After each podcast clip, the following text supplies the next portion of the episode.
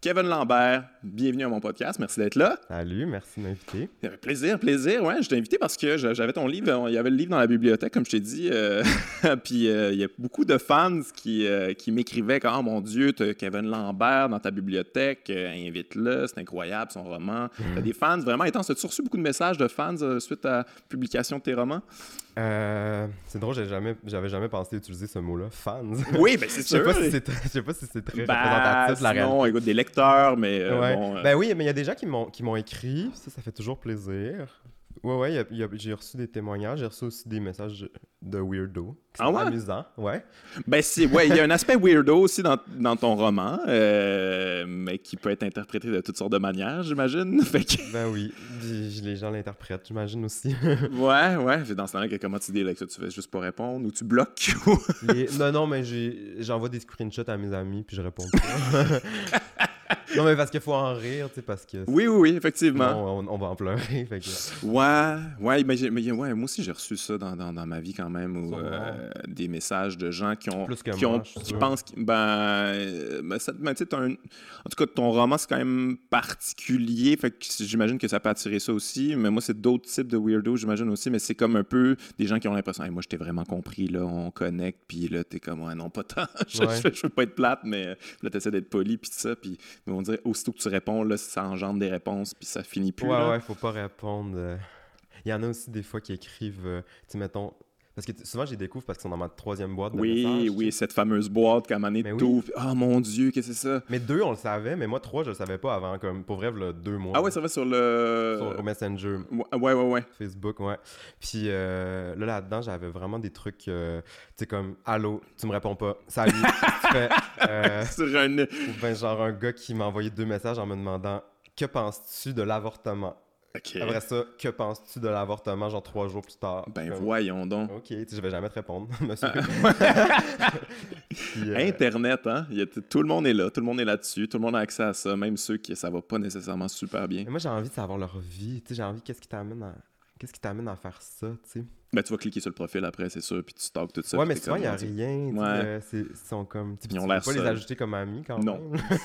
Assurément pas. Mais, j'ai... mais moi, je. Mais tu sais, des fois, des fois c'est comme choquant. Fait que là, les, les trucs un peu plus choquants euh, de genre. Euh, je sais que les, je sais que les, les femmes en reçoivent beaucoup plus. Ouais, les femmes qui sont dans les médias reçoivent des trucs. Euh, puis les, les, partages aussi des fois, mais genre, je vais te violer ou je vais. Mais moi, j'en ai reçu un peu aussi quand même. Ah ouais? Comme ça. Fait que ça, c'est comme moins drôle. Mais. Euh... Mais des fois, quand c'est des trucs juste un peu weird, je suis comme, qu'est-ce qui amène les gens à faire ça? Qu'est-ce qu'ils vivent, ces gens-là, pour comme se dire, je veux je vais aller sur Facebook puis je vais, je vais écrire 20 messages de suite à comme quelqu'un que je connais pas. Mais c'est clairement quelqu'un qui va pas bien. Il y a des gens qui ont des problèmes aussi. Là. Mais ouais, c'est inquiétant. Mais ça, je me demandais justement, parce que toi, tu es, bon, es écrivain, c'est quelque chose de quand même très. Euh, c'est très dans ta bulle personnelle. Tu fais ta petite histoire, tu es, complètement comme.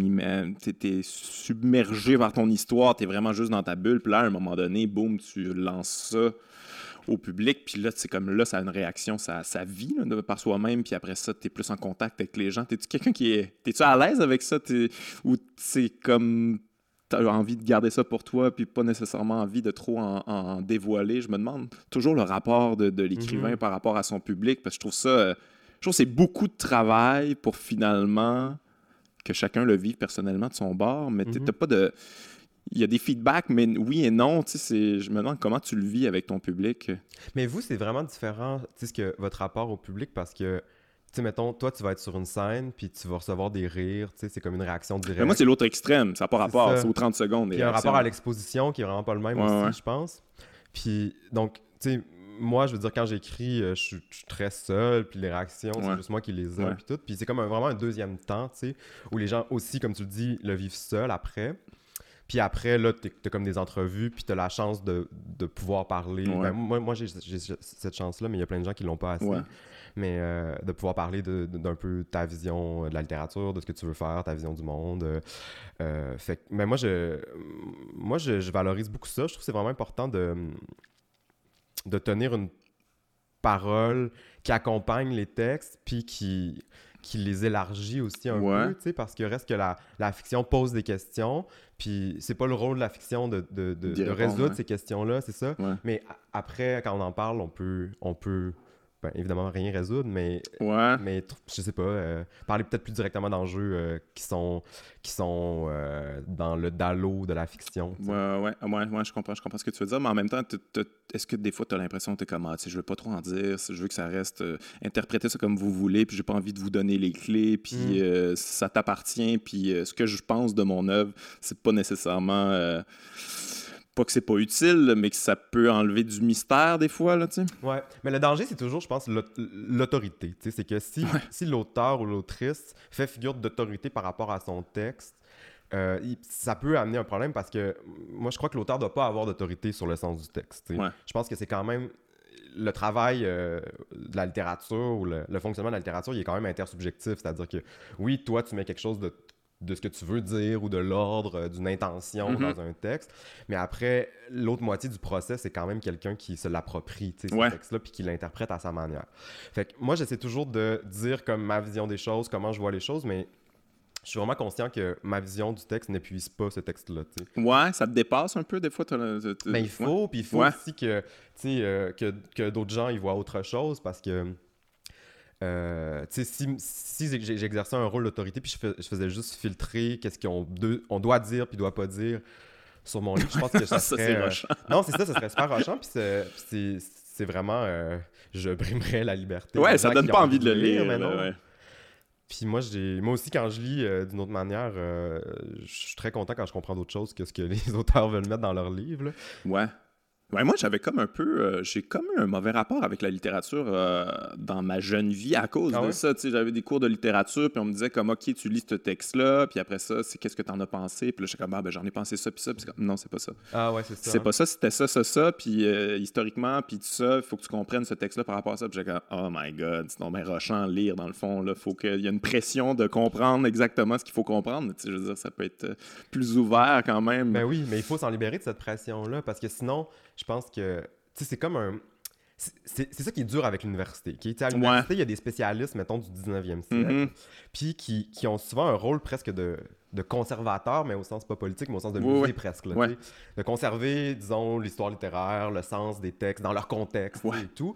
Mais c'est que la transmission de ces textes-là, genre, tu sais, le fait qu'ils traversent le temps, se fait jamais par, par conservation, ça se fait toujours par appropriation, par découverte. ça marche encore aujourd'hui, cette histoire-là. on l'applique à euh, aujourd'hui, ouais. Moi, je me reconnais dans genre euh, Phèdre euh, que Racine a écrit au 17e siècle, mais genre, tu sais, je me reconnais aussi parce que j'arrache le texte de son ben contexte, tu sais. Fait que moi, je crois vraiment, tu sais, je, suis complètement conscient que c'est important, tu sais, de la, la, perspective historique, puis d'être capable de remettre les textes dans son contexte, mais je pense que l'autre perspective, où il faut les arracher aussi, puis se les approprier, puis euh, s'y projeter, puis se, poser des questions à ces textes-là qui sont les des questions de notre présent, puis de notre vie, c'est aussi essentiel, je pense. je pense que les deux il faut comme naviguer entre les deux pôles. Ouais, je suis complètement d'accord. Je sais pas si. Euh, parce que je, je, sais, la lecture, c'est de moins en moins là, quand même. Les gens lisent. Euh, je sais pas, moi. ça. Ben, moi, je sais, ben, ça dépend. Qu'est-ce qu'ils lisent? Mais toi, t'es-tu encore libraire ou tu l'as. L'ai été. Ah, tu l'as été, ouais. Ouais, je l'ai été un, un temps. Fait que tu es en contact avec les, les, les lecteurs. Euh, qu'est-ce, qu'est-ce que les gens achètent maintenant? C'est quoi? Tu sais, comme, quand tu vas au Renaud-Bré, c'est comme un peu déprimant. J'ai l'impression qu'ils lisent des livres de croissance personnelle, de cuisine, puis, puis c'est ça. Puis si, si ça fait en sorte qu'ils lisent, tant mieux. Mais je me demande. Mais c'est pas tant là que de lire. Je pense que le fait que le livre reste quand même une, euh, une voie de sortie de soi. Mm-hmm. Je pense que même quand tu lis la croissance personnelle, c'est parce que tu as envie de comprendre ton expérience ben avec un outil qui, qui, dépasse ta perception mm-hmm. ou les outils que tu as à ta portée directe. Il y a quand même une volonté d'aller vers, vers l'extérieur. Mais, euh, mais moi. C'est un temps pour soi, là. C'est un temps pour soi que tu prends. Puis, euh, oui, c'est ça. Puis dans l'étrangeté, tu sais, moi je pense que ça c'est important. Puis même si c'est des livres qui ont, qui semblent avoir la moins grande étrangeté du monde, là, dans les livres de croissance personnelle, parce que c'est quand même souvent écrit pour te rassurer puis te, te dire des, te conforter dans tes idées. Ouais, ouais, ouais. Euh, mais tu sais, je pense qu'il y a quand même très dilué une petite goutte de ça, de désir d'étrangeté, tu sais. Mm-hmm. mais, mais, mais moi, sur la littérature puis la lecture, j'ai l'impression que les gens, ils lisent beaucoup, puis que c'est comme... Ben, il y a dans le discours social un discours qui dit les gens lisent plus, les jeunes lisent plus, euh, non, non, non, non, Il y a ce discours-là qui, qui vient presque à, créer, euh, ça crée le problème. phénomène, c'est ça, à créer le problème. Puis il y a une autre affaire, c'est que euh, il, manque beaucoup de relais pour la littérature dans les médias au Québec. Il y, en, y, en, a. Moi, j'ai l'impression que les gens sont beaucoup plus avides euh, de littérature puis de, de, la parole des écrivains que les écrivains puis les écrivaines ont la chance de s'exprimer. Ben, c'est fou, hein? moi, je vois, je vois, vraiment un décalage. Quand, quand, un livre sort, là, aujourd'hui au Québec, la, la première réception qu'on appelle, là, la réception immédiate, c'est-à-dire les, les, premières réactions sur ton livre, outre les photos sur Instagram puis les partages sur Facebook, c'est la presse puis le devoir, en gros, puis quelques blogs. Mais, euh, ça reste que quelqu'un qui publie un livre aujourd'hui au Québec, la plupart du temps, va avoir deux ou trois articles qui, qui, qui qui accompagne son texte, puis qui, qui, essaie de, de déplier ce texte-là. C'est un rôle super important, le rôle de la critique, hein, parce que c'est l'espèce de, la de chaîne, la courroie de transmission, l'embrayeur entre, le, entre la société et le texte. Puis, euh, puis c'est ça, en ce moment, il n'y a, a, pas beaucoup d'espace. Puis je pense que les espaces qu'on a, ils sont super importants, puis ils sont, ils sont intéressants et tout, mais il en manque.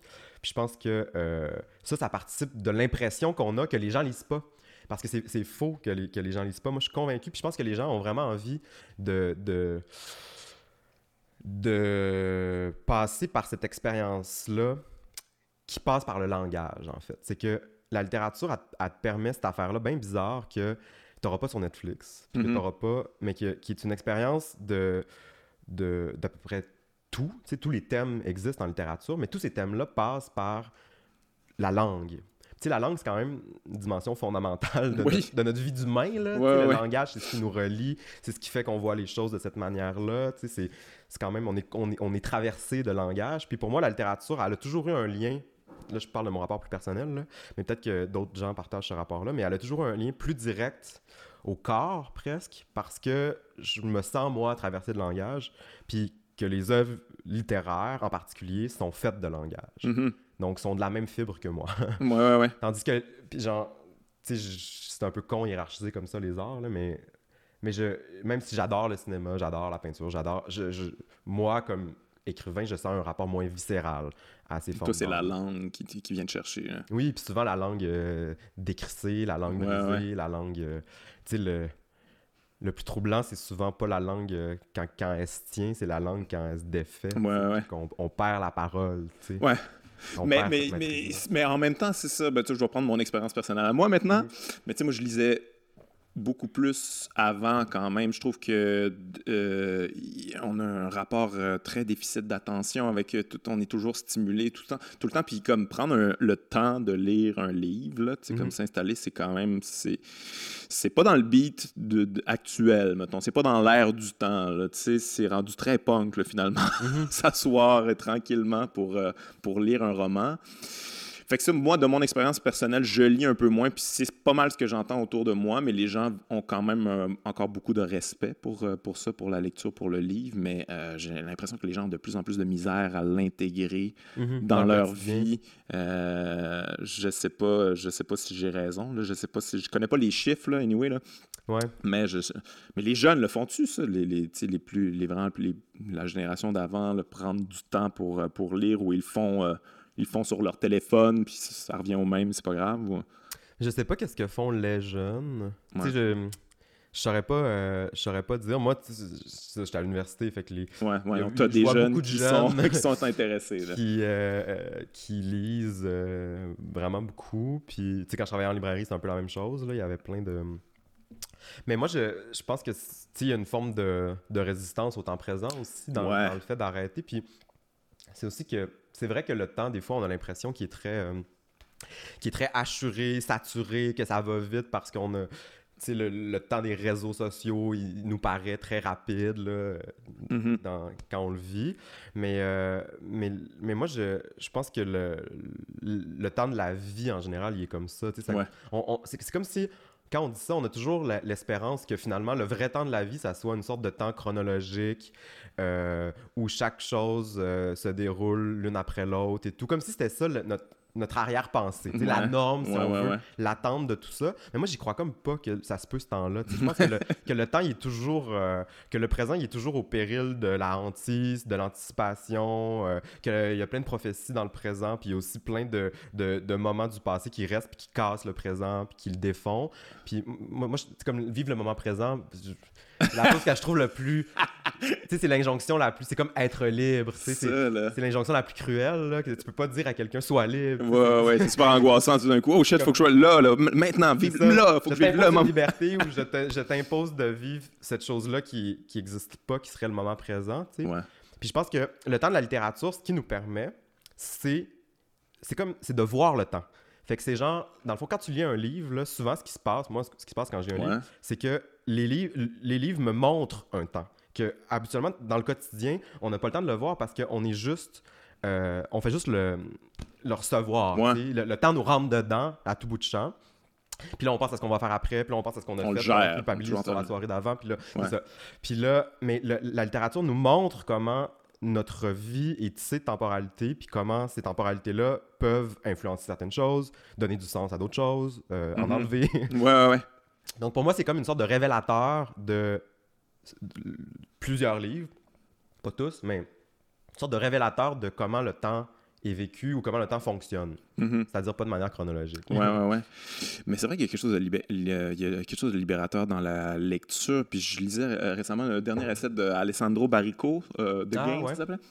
Puis euh, il disait, bon, il parle à quel point tout a été dématérialisé, sauf le roman finalement. C'est la mhm. seule affaire qui a résisté, le papier, là, cette affaire-là. On, à un moment donné, on pensait que ça allait disparaître là, mhm. avec les, tablettes puis tout ça. Puis finalement, ça n'a pas fonctionné. Là. Ça, c'est vraiment sans chute libre en ce moment. Puis ah, comptez pas là-dessus. Là. Si vous avez des, actions à mettre, mettez pas ça là-dessus. ça, ça, va, ça va pas si bien que ça. Puis ça a vraiment résisté finalement. Puis c'est comme à peu près la seule affaire dans la culture là, finalement qui, qui, a résisté à travers le temps. C'est encore la même, c'est encore le même format, c'est encore le même, la même expérience à quelque part. J'imagine que ça dit beaucoup sur la puissance de, de, de lire, de la lecture. Ouais, je pense que ça en dit beaucoup. Puis, ça les ventes aussi, disaient que c'était ça, ça, ça, ça, augmentait encore. Les, oui, oui, euh, en général. Les, statistiques dans les librairies indépendantes, me semble que, euh, en tout cas, ça fait deux ans, me semble que je les vois passer, puis euh, que c'est en augmentation. Ouais. Donc, et puis même la littérature québécoise aussi, parce qu'avant, la, littérature de référence, c'était beaucoup l'américaine, la française, mm-hmm. mais je pense que là, aujourd'hui, il y a beaucoup de gens qui vivent au Québec qui lisent la littérature. C'est surprenant, ça, faut le dire quand même. Ouais, c'est ben, hot quand même, c'est cool. Ouais. Puis, tu sais, je en tout cas. Mais oui, mais je veux juste parler du livre. Ça, ça, ça, m'intéresse ce que tu dis, mais c'est parce que moi, j'ai l'impression que le c'est comme si en fait, tu sais, c'est pas si mauvais comme invention, le livre, tu sais. Je veux dire, comme dispositif, là, ça marche quand même, tu sais, ça tient, puis tu peux virer les pages, puis quand elles sont pas trop mal faites, euh, ils décollent pas. Ouais, ouais. mais euh, mais c'est comme si la tablette, en fait, avait pas augmenté les, possibilités de la lecture, tu sais. C'est comme, c'est plus léger, ok, tu sais, il y a quelques avantages, mais ça, il y a pas vraiment de supplément? Ben, moi, ce que j'entendais quand ça buzzait un peu plus, là, que je chantais que oh, ça va peut-être remplacer les gens, ce qu'ils disaient, c'est comme, hey, c'est le fun, je pars en voyage. J'ai juste ma tablette, j'ai 800 livres là-dessus, je peux bien prendre ce que je veux. Euh, si je suis indécis, euh, je, je garde, j'en amène plein, puis, euh, puis ça se traîne bien, puis j'ai pas à flipper de pages. les gens veulent du choix? Tu sais, c'est tellement angoissant d'avoir du choix.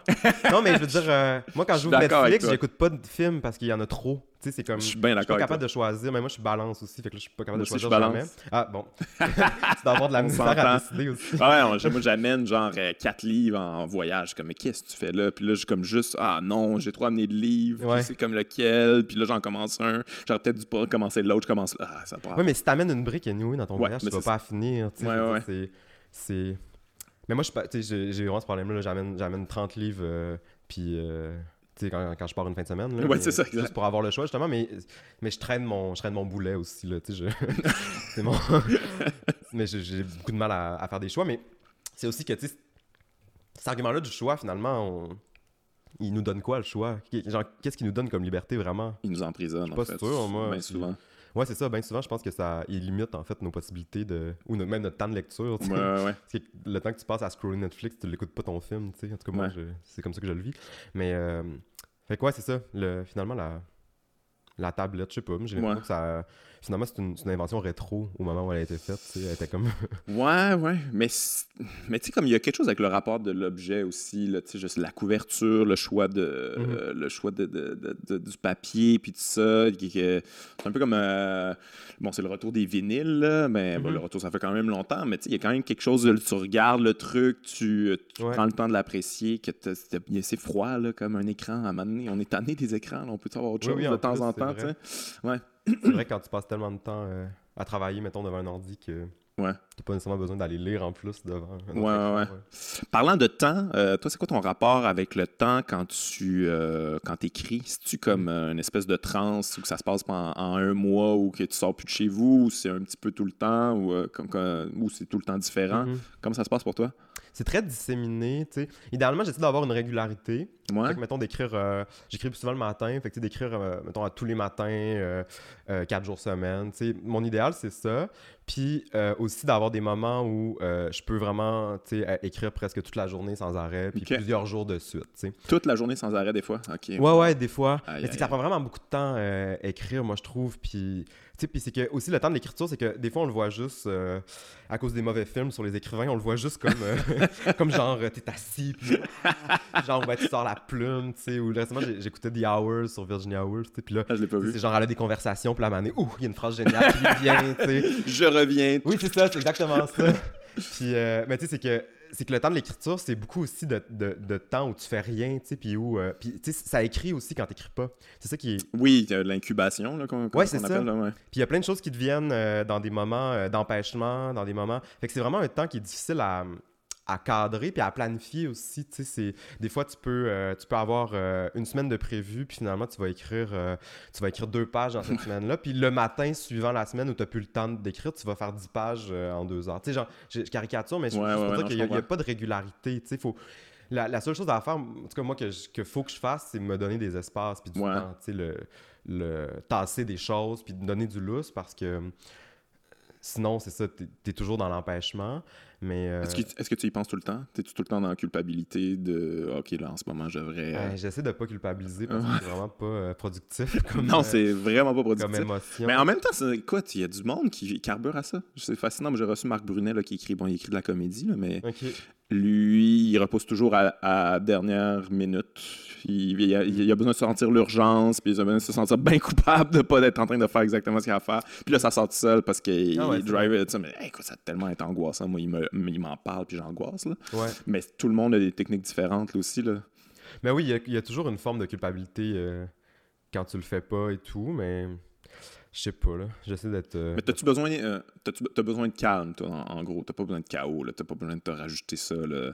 Parce que, tu sais, toutes les histoires d'écrivains qui nous viennent, leur, euh, leur, leur, routine, puis ça, c'est toujours les histoires les plus saugrenues, là, les histoires les mm. plus. tu sais, je, je, me rappelle de la routine de Hunter S. Thompson. Je sais pas si t'as déjà vu ça circuler. Ah ouais, t'as jamais vu ça? Non. Mais non, mais c'était une routine de tout ce qu'il consommait quand il écrivait. il y ah avait comme, tu sais, mettons, il se levait le matin, je me rappelle plus c'est quoi, là, je vais dire n'importe quoi, là, mais c'est comme genre je bois six cafés à, 10 mm. heures, ensuite euh, ligne de coke à 11h30, ensuite un, 18-11 de Jack, en tout cas, whatever, là, mais mm-hmm. c'était comme juste de la consommation. On lui dit que c'était un toxicomane.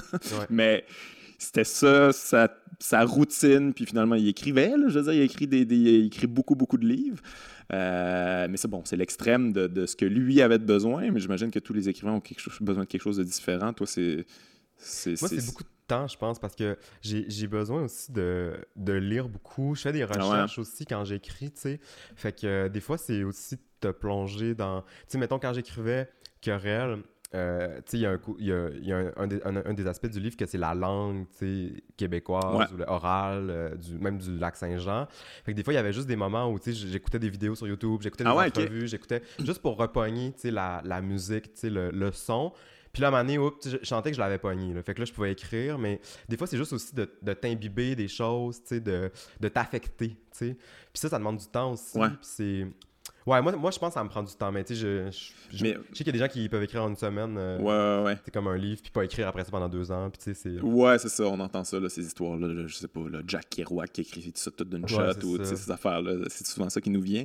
Mais, euh, mais ouais, justement, en parlant de tes recherches, t'es quand même très précis, là, dans dans ton livre sur, euh, sur toute l'industrie du bois, mhm. puis tout ça, t'as-tu travaillé là-dedans? Tu connais du monde qui sont là-dedans? C'est vraiment juste des recherches euh, que tu as faites? Euh, parce que c'est vraiment... C'était très précis, là. Ouais, ben, ben je, connais des gens qui travaillent dans, cette industrie-là. Mais dans le fond, mon, ma, famille, moi, vient pas mal toute... Mes deux parents, j'ai grandi à Chicoutimi, puis à Chicoutimi encore. Mais toute ma famille vient du lac Saint-Jean, de Dolbeau.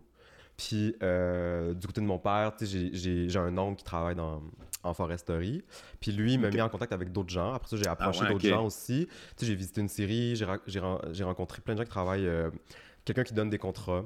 qui est comme, en haut, qui est un peu celui qui distribue entre la municipalité puis les, les demandeurs, je sais pas comment on dit, les, les autres boss mm-hmm. qui ont les machines. Ça, j'ai rencontré un, des boss qui demandait des contrats à lui, mais que lui a des machines, puis il, engage d'autres mondes. Puis après ça, un employé. Après ça, des, euh, des gens d'une usine, juste pour avoir différents points de vue sur comment ça marche. Puis après ça, j'ai lu, j'ai écouté des entrevues, j'ai lu des mémoires, genre de. Mais, mais, moi, ça me.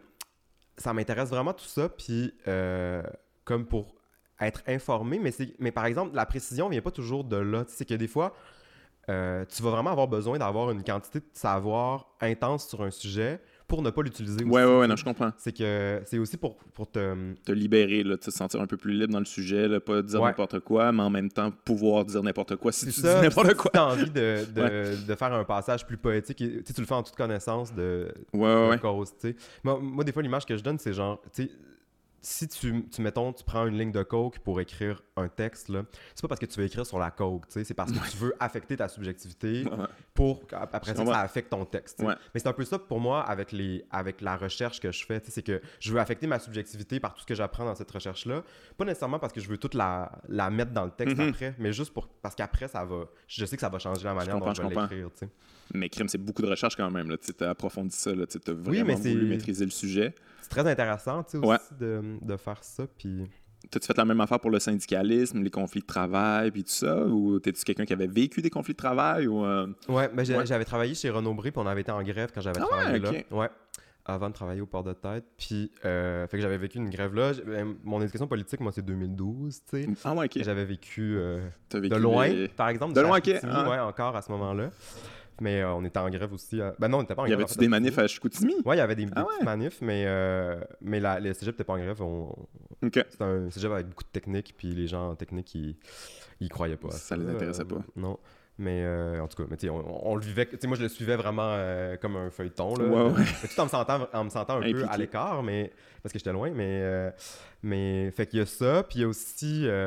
tu sais, je me suis vraiment aussi informé plus sur l'histoire du syndicalisme au Québec. Pas tant sur comment c'est aujourd'hui travailler pour avoir un syndicat que genre l'imaginaire syndical mettons. Ouais, ouais, ouais.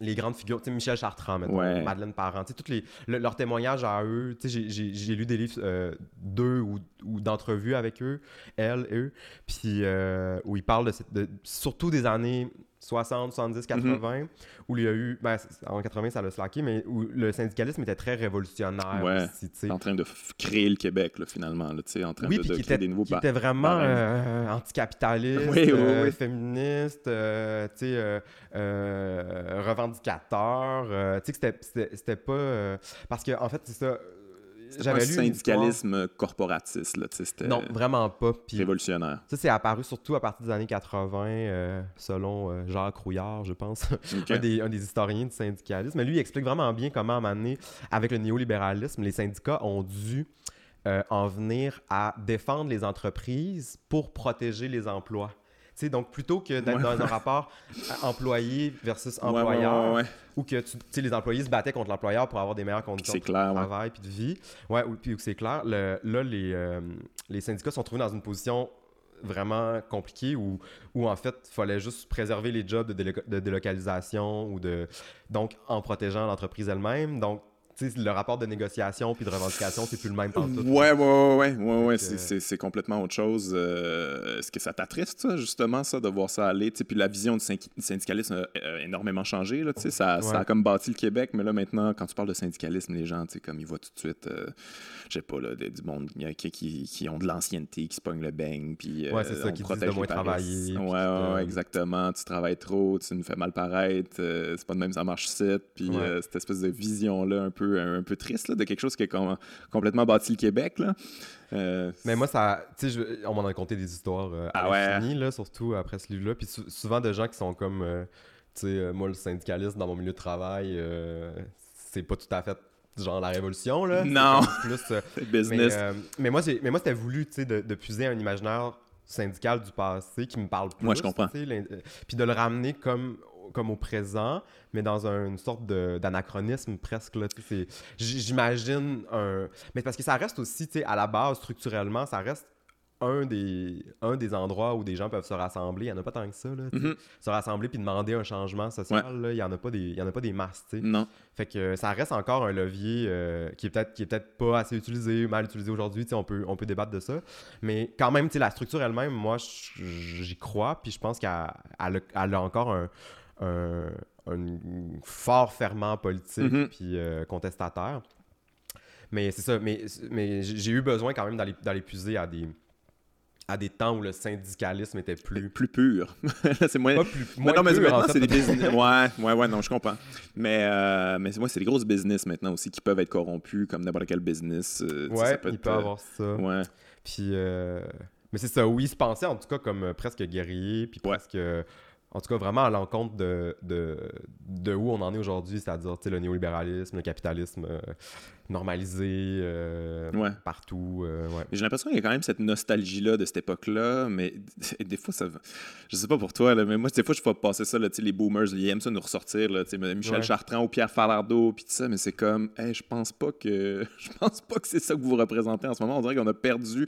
On s'ennuie de ça, cette espèce d'attitude mhm. révolutionnaire-là, mais on voudrait l'intégrer à une espèce de statu quo, euh, conformisme, où on veut que rien change, puis, euh, mhm. tout soit la même affaire, puis d'obéir au capital quand même. Il y a quand même de quoi de...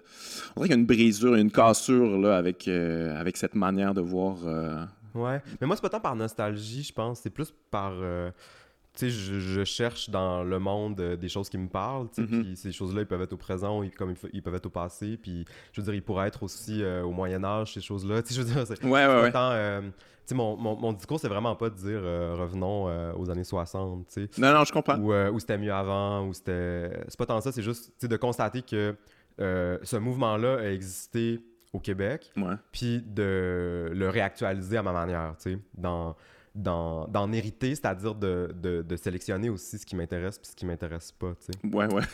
c'est ça aussi. Filtrer euh, ça dans un petit ami, ouais. Oui, c'est ça, parce que souvent, la, nostalgie du passé ou le discours du, du c'était mieux avant, c'est un discours, c'est ça, de, de, nostalgie, donc d'idéalisation, puis de un discours tourné vers l'arrière. Donc, c'est même pas un discours qui, qui ramène, tu sais. Souvent, c'est souvent les, les le, le, discours boomer un peu caricatural de c'était mieux avant. Ce qui te dit, en fait, c'est qu'il y a un idéal passé auquel tu n'auras jamais accès, puis qu'on peut pas ramener aujourd'hui, puis c'est comme qui est dans une boîte fermée, euh, inaccessible à jamais. Mm-hmm. Mais moi, mon travail, c'est pas ça. en tout cas, ça n'a pas été ça avec le syndicaliste, ça a plutôt été de genre aller fouiller dans les boîtes, puis ramasser des trucs qui m'ont intéressé, puis de les amener au présent, puis de dire, tu sais, qu'est-ce qu'on peut faire avec ça aujourd'hui dans la fiction, quelles questions politiques ça peut poser encore à notre temps, tu sais. Parce que c'est ça, je pense qu'il faut, il faut vraiment travailler à, à trouver un chemin entre le c'est mieux avant, qui, qui est ni le c'est mieux avant, puis qui est ni le après moi le déluge ou genre il y avait rien avant ou on s'en fout de tout avant, tu sais. Euh, d'effacer en fait, sais. Faut, faut comme trouver quelque chose qui est ni dans la dans l'idéalisation puis dans la nostalgie puis qui est ni dans l'effacement puis dans la pure rupture. Parce que c'est pas plus euh, pas plus fructueux, je trouve, de de de faire comme s'il y avait, il y avait rien eu avant, justement. Ouais, ouais, ouais, je comprends. Comme si, mais moi, moi j'ai été comme ça, par exemple. C'est ah récent, cette réflexion-là, pour moi. Ouais, ouais. Mais tu sais, comme, mon premier livre, c'est vraiment un livre plus dans la rupture. Tu sais, c'est un, un, truc plus autofictif, euh, où c'est un narrateur qui détruit Chicoutimi, tu sais, qui se venge contre sa ville natale euh, par haine, puis qui, qui, dit tout le mal, euh, puis que son objectif, c'est un peu de raser la ville. Tu sais, c'est un peu la, la, table rase, tu sais. OK. Puis donc, j'ai été dans ce rapport-là où, aussi, je pense que c'est lié à la manière dont dont on m'enseignait. Euh, tu sais, je veux dire, l'histoire du syndicalisme, on ne l'a pas appris à l'école, moi. Non, non, non, non. C'est pas ce qu'on qu'on transmet euh, aux gens, là, souvent. Mm-hmm. Tu sais, l'histoire de la gauche, là, ou, de la, ou des, même des, des, des révolutions ratées. Des, c'est pas celle-là. pas le cours sur la révolution à l'école, ça serait nice, ça, quand même. Ben, tu sais, c'est. Comment faire la révolution? Ben, c'est bien plus intéressant que, que apprendre par cœur la liste des premiers ministres. Mais, mais ce serait bien plus. Euh, je sais pas, libérateur, me semble. Puis peut-être ça parlerait beaucoup plus aux. Mais tu sais, l'histoire du monde, c'est la révolution aussi, là, tu sais. Partout, euh, ça prend une révolution pour avoir quelque chose. Mais bref, on, Oui, oui, mais... on s'entend euh, clairement là-dessus. Mais c'est ça, mais c'est juste pour dire que moi, j'ai été beaucoup dans un rapport de rejet, je pense, notamment parce que qu'est-ce qu'on me donnait de ce passé-là me parlait pas ou m'était euh, présenté comme fermé justement on, me disait il y, a, eu un passé mais il est fermé puis il n'y a plus rien d'intéressant là-dedans puis même en littérature l'histoire littéraire que j'ai appris au cégep d'abord à l'université ensuite c'était beaucoup euh, les auteurs, les auteurs canoniques, mettons. Puis que j'aime, cela dit, hein, mettons, mm Aquin, du charme, je trouve qu'ils ont écrit des grands textes. Ouais, ouais. Je me sens mal de pas tous les connaître d'ailleurs. Quand j'en lis, je suis vraiment content mm-hmm. d'avoir ajouté ça à ma culture. Mais euh, comme j'ai été beaucoup en rupture avec ces ah auteurs-là, mais ben, comme j'avais pas envie de, de m'inscrire dans la littérature québécoise presque, parce ah que ce qu'on avait donné, ça me parlait pas, tu sais. Ah, je mais là, intéressant. Récemment, très récemment, tu sais, j'ai découvert euh, Marie-Claire Blais, j'ai découvert Jean-Paul Daou, j'ai découvert André Roy, tu sais, des auteurs gays, lesbiennes, qui ont fait des choses vraiment importantes puis qu'on m'a jamais enseigné à l'école. Ah ouais. Puis, euh, donc, j'ai trouvé quelque chose dans, Qui te ressemblait. dans le passé littéraire du Québec. Vraiment pas pour dire que c'était mieux avant, là, pas ça l'idée. mais dans le passé littéraire du Québec que, que je dont je pouvais peut-être un peu plus me faire l'héritier que mm Ouais. Ah, je pensais que tu étais euh, quand même euh, admirateur du baraquin. Il me semble que j'avais lu ça. Ah oui, il y a des choses que j'aime du baraquin, mais il y a des Moi, je trouve ça très rigide. je trouve ça très difficile. Mais moi, j'aime beaucoup ces Je respecte, mais je, je, trouve ça difficile. Mais moi, j'aime pas tant que ça ses romans. J'ai trouvé un peu surfait. Euh, son style me parle pas tant que ça. Mais j'aime beaucoup ses essais. Ses essais politiques, euh, justement, révolutionnaires. c'est ça? Ouais, il y en a beaucoup là-dedans. Mais son, son, essai sur la, sur la révolution de 37-38, c'est vraiment bon. J'ai pas vu. Ah, c'est vraiment bon. ça s'appelle L'art de la défaite. Puis il raconte que. Euh, ben, c'est comme une analyse historique, mais qui sert surtout à démontrer un peu son idée.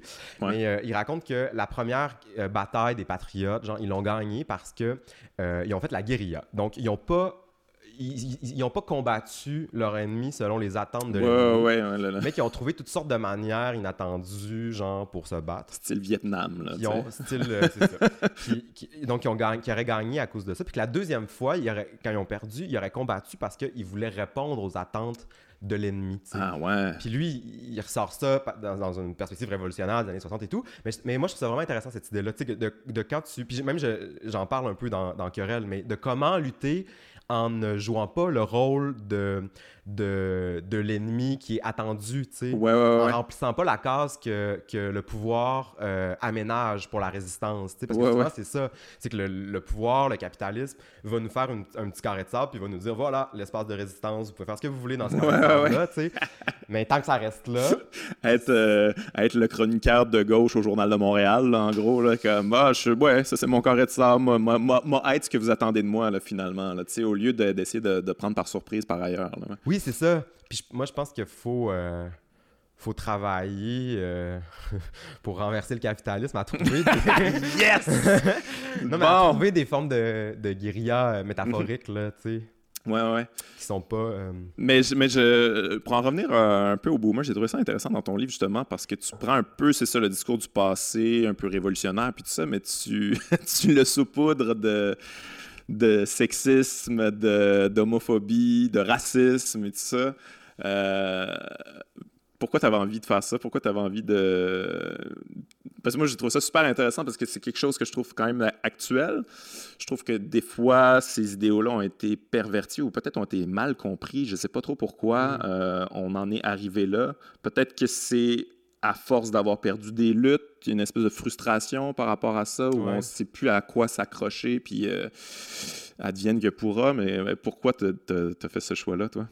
Ouais, c'est ça. Ben, tu fais référence au personnage de, le, le, pas le directeur, mais le, le leader. Le leader, merci, syndical, euh, qui s'appelle Jacques Fauteux. Ben lui, c'est ça, il est très euh, révolté, mais à la fin, on se rend compte que sa révolte, c'est aussi contre les immigrants, contre euh, les, les, les, tapettes qui ont pris le pouvoir de la télé, puis les femmes qui ont pris les jobs d'hommes. Mm-hmm. Donc, tu sais, il, il, sort un discours complètement raciste, réactionnaire et tout. puis son discours, je le mets dans le manifeste du... C'est comme une réécriture du manifeste du FLP. Oui, oui, exact. C'est un de nos, de nos rares textes révolutionnaires que j'ai voulu salir ou que j'ai voulu. Euh, euh, c'est Gotti, ça, quand même. Hein? C'est Gotti, là, faire ça, là, quand même. ben, je sais pas, mais c'est juste. Mais moi, c'était une réflexion, en fait, sur, sur cette génération-là, tu sais, de qu'est-ce qu'ils ont fait de leur, euh, de leur lutte, de, leur frustration, tu sais. Mm-hmm. parce que, j'ai l'impression que souvent, il vient des. Il vient des sais, ces, discours-là super réactionnaires, ils viennent beaucoup de gens qui ont porté un discours beaucoup plus euh, revendicateur, beaucoup plus ouvert, un engagement beaucoup, plus progressiste. Mm-hmm. Euh, fut un temps, tu sais, où les questions étaient différentes aussi ouais, celles qu'on se pose aujourd'hui. Mais, euh, mais ouais, j'essayais, je pense, de penser ce genre de transition-là, là, d'un, d'un, du Colmao au Rotary ou bien de, de puis, tu sais, j'ai pas, j'ai pas de réponse hein, à ça. Moi, je, le constate, là, avec, euh, avec déception, puis hein, de manière un peu troublée, mais je, je, je, sais vraiment pas pourquoi, euh, pourquoi, euh, pourquoi maintenant les, les discours qui passent bah, parce que c'est aussi c'est ça que j'ai constaté en lisant des, beaucoup des commentaires sur Facebook ou en mm-hmm. écoutant les gens à la radio, whatever, mais que le, les discours intolérants aujourd'hui se patinent souvent d'un d'un vernis euh, révolté, tu sais. Oui. Qui, qui, emprunte la rhétorique de la, de la révolte, puis du, de l'insoumission, puis du... Oui. qui sont des, une rhétorique qu'habituellement on associe à la gauche. Oui, oui, on, on, on, a, on, a, fini de se faire piler dessus, on se tient bout au Québec, on, on était à plat vente assez longtemps, puis tout ça, mais c'est ça, ça vient beaucoup de frustration dans le fond, d'avoir perdu beaucoup de batailles, j'imagine, je sais pas trop peut-être que ça vient de, frustration d'avoir perdu des batailles. Peut-être que ça vient. Euh, je pense aussi que, moi, à mon avis, il faudrait se demander pourquoi les gens choisissent de prendre cette rhétorique-là. Qu'est-ce qu'elle leur donne, euh, cette récupération-là? Qu'est-ce qu'ils veulent récupérer d'autre de manière peut-être inconsciente? Ils veulent probablement récupérer un, une force discursive, parce qu'il y a quand même un, quand on lit le manifeste du Parti communiste, euh, on, qu'on soit d'accord ou non, on peut pas nier que c'est un crise de bon texte, puis que ça fait un effet, mm-hmm. quelque chose de ouais. Donc, il y a il y a quelque chose de rhétorique, tu sais, où ça parle, où il y a un désir de, de rejoindre cette force-là euh, de, la parole, tu sais. Euh, mais il y a aussi, à mon avis, peut-être le, un désir, puis là, c'est beaucoup plus triste, en fait, mais d'être ensemble, tu sais. Puis un désir d'être ensemble qui passe, qui est vraiment poison, ben, genre qui, qui est empoisonné plutôt. C'est-à-dire d'un désir de pas être seul, mais, de, mais qui se traduit par l'entre-soi, par, euh, par le rejet de l'autre. les hommes blancs ensemble, puis c'est ça, le rejet de l'autre, puis euh, on se fait envahir, puis tout.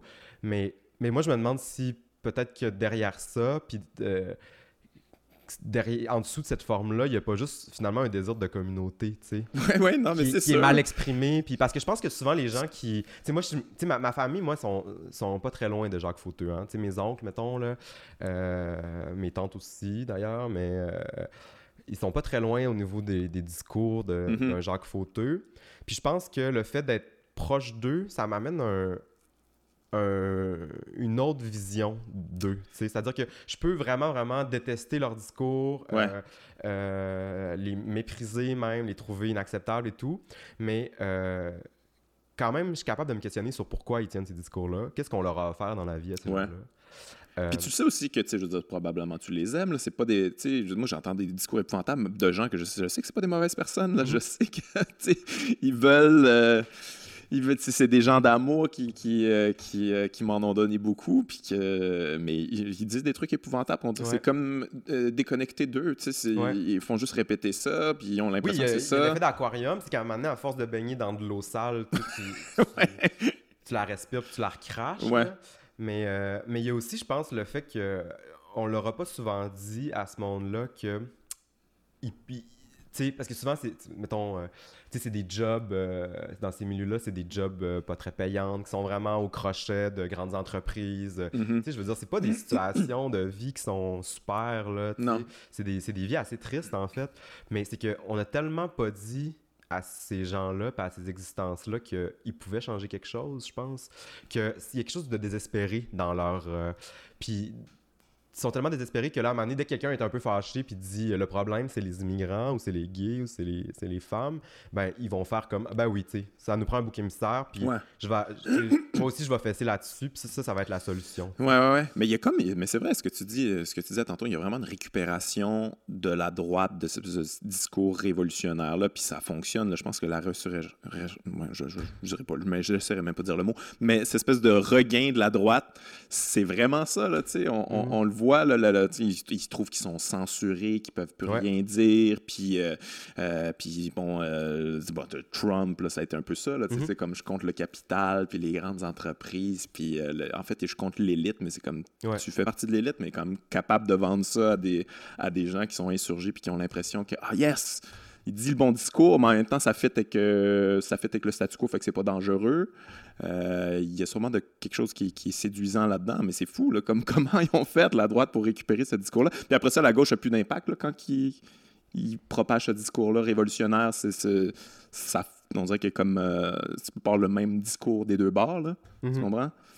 Oui, oui, c'est vraiment euh, aberrant. C'est dur à comprendre. J'avais une idée pendant que tu parlais, puis je l'ai Non, non, mais. Donc, tu me demandais un peu pourquoi la. en fait, je, me, je, me, questionne tout haut sur pourquoi ça fonctionne, mais en même temps, un peu comme tu dis, je comprends pourquoi ça fonctionne. C'est quelque chose qui est, qui est sais, la haine, c'est du sucre, là. C'est mhm. comme c'est excitant, là. Tu... Il n'y a pas personne qui trouve pas ça euh, galvanisant. Euh, quelqu'un qui a un discours, puis qui... Un discours révolutionnaire plus de la haine, c'est quand même... Euh, tu sais, je veux dire, si tu n'as un peu, là, à l'intérieur, là, ça va ressortir tout de suite, puis tu, tu, vas adhérer assez rapidement, là.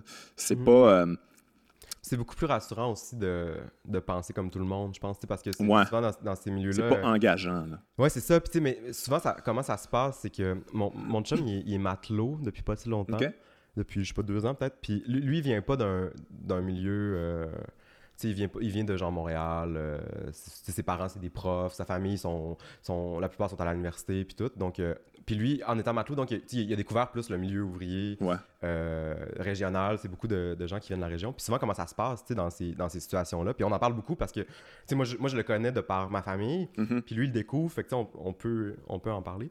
Puis euh, ce qui ce qu'il a constaté, lui, c'est que souvent, ça passe par... Euh, sais, il y a juste quelqu'un qui va dire un truc raciste. Puis mm-hmm. finalement, mettons, est-ce que les autres sont sont vraiment d'accord? Ou c'est juste plus facile de rire puis de se taire, tu sais? Oui. souvent, il y a ça, tu sais, c'est juste que c'est tellement plus facile de penser, c'est tellement plus dur, en fait, de penser par soi-même, tu sais, que de, que, de, que de juste accepter les choses. Mais je sais pas si tu l'as déjà fait en famille ou, euh, n'importe où, là, comme confronter le discours.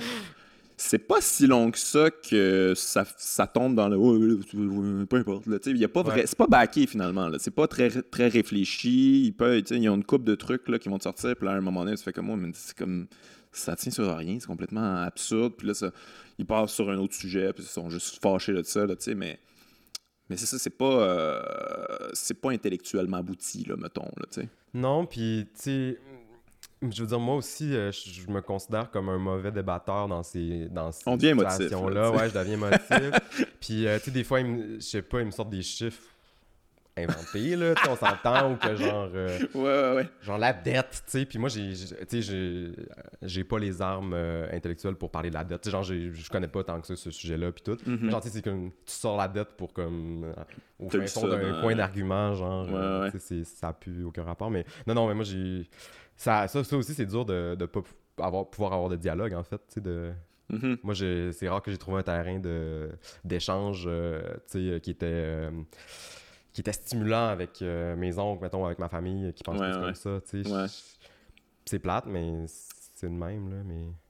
Ben, c'est ben, mais c'est triste ça, quand même, parce que des fois, tu fais comme, mais mon Dieu, tu sais, comme maïssez-vous, là, finalement? C'est comme tout ce que vous haïssez, c'est moi. Dans votre discours, là, les artistes, euh, je sais pas, le whatever, là, mais comme, mais voyons donc, c'est vos enfants, c'est vos petits-enfants, c'est ceux qui. qui, qui...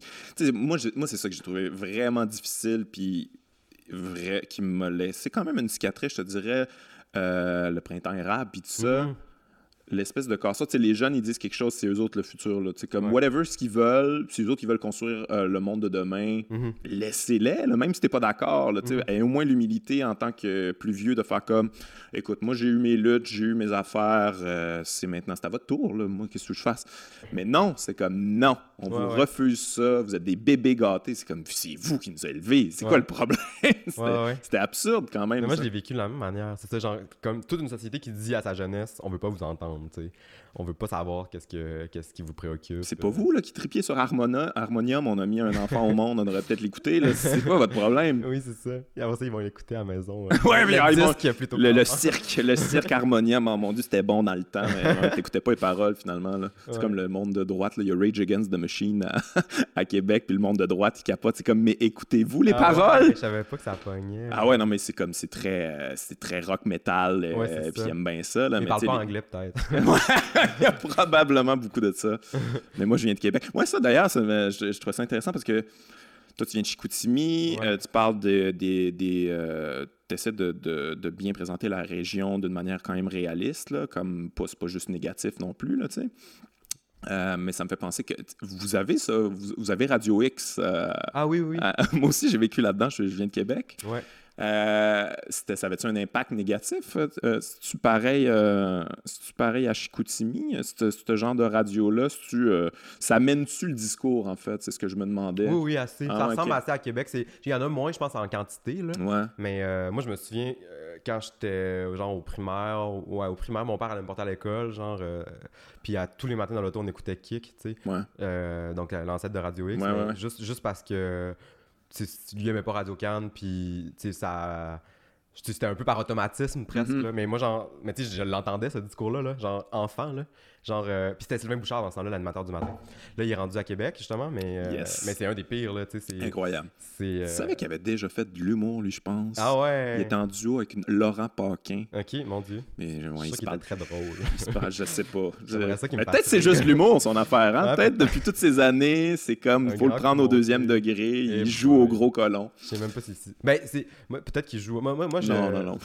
non, mais moi, des fois, je les crois pas, ces gens-là. Je suis comme... Je suis assez... Je suis assez... Ils d'idées qui, à la limite, euh, je sais même pas si ont rapport à leurs idées, c'est juste que c'est comme des, comme des, des perroquets presque là, qui font. Mais en fait, des fois, ils, comprennent ce qui va créer la polémique, puis ils comprennent ce que le, le, petit monde, là, entre guillemets, veut entendre, puis des fois, je les crois zéro que c'est ça qu'ils pensent pour vrai, parce que mm. des fois, c'est quand même très évident. Là. Mm. Je donne souvent l'exemple que euh, quand Bob Bissonnette est décédé, là, le, un chansonnier, un peu, tu sais, c'était c'était pas mal miso, là, son affaire. c'est bien triste ce qui est arrivé. Là, mais un... Il chantait pour euh, le, vrai monde, puis tout ça. Il saoulait en show, puis euh, les filles sont folles, puis tout ça. C'était ça la patente. C'est correct, il vivait son truc. Là. Mais là, c'est ça, il est décédé dans un accident tragique. Puis là, euh, Sophie Durocher avait écrit un long article disant que euh, on il était féministe, non? Non, non, non, mais que la disque aurait dû y rendre un prix, puis euh, ils l'ont toujours boudé parce que dans le fond, il, euh, il boude le petit peuple, mais ah, que ses tunes c'était extraordinaire, puis c'était des verres d'oreille. Puis ça, c'est comme, hey man, même genre ceux qui triplent là-dessus comprennent que c'est pas quelque chose qui, aurait dû gagner contre Pierre Lapointe ou whatever. Là, sais c'est pas ce niveau-là, ça n'a jamais, ça jamais eu cette prétention-là. Puis toi, tu fais semblant qu'il y a une grande injustice, puis là, c'est l'élite du plateau, machin, qui méprise euh, euh, un chansonnier. Puis là, tu crées, il crée une espèce de clivage, il crée, a créé une confrontation qu'il n'y avait pas pantoute. là. Mm-hmm. Puis là, le monde, il est ça, c'est vrai, ça, ils ont toujours méprisé la musique que j'aime, puis ils méprisent moi, puis c'est quoi leur problème? Mais c'est sûr qu'elle pense pas ça pour vrai, c'est impossible. tu sais. Mais il faut s'en trouver des injustices, il y en a pas assez, Il y en a plein! Faut l'inventer, tu sais. Il y en a plein! non, non, mais je veux dire, euh, c'est tellement...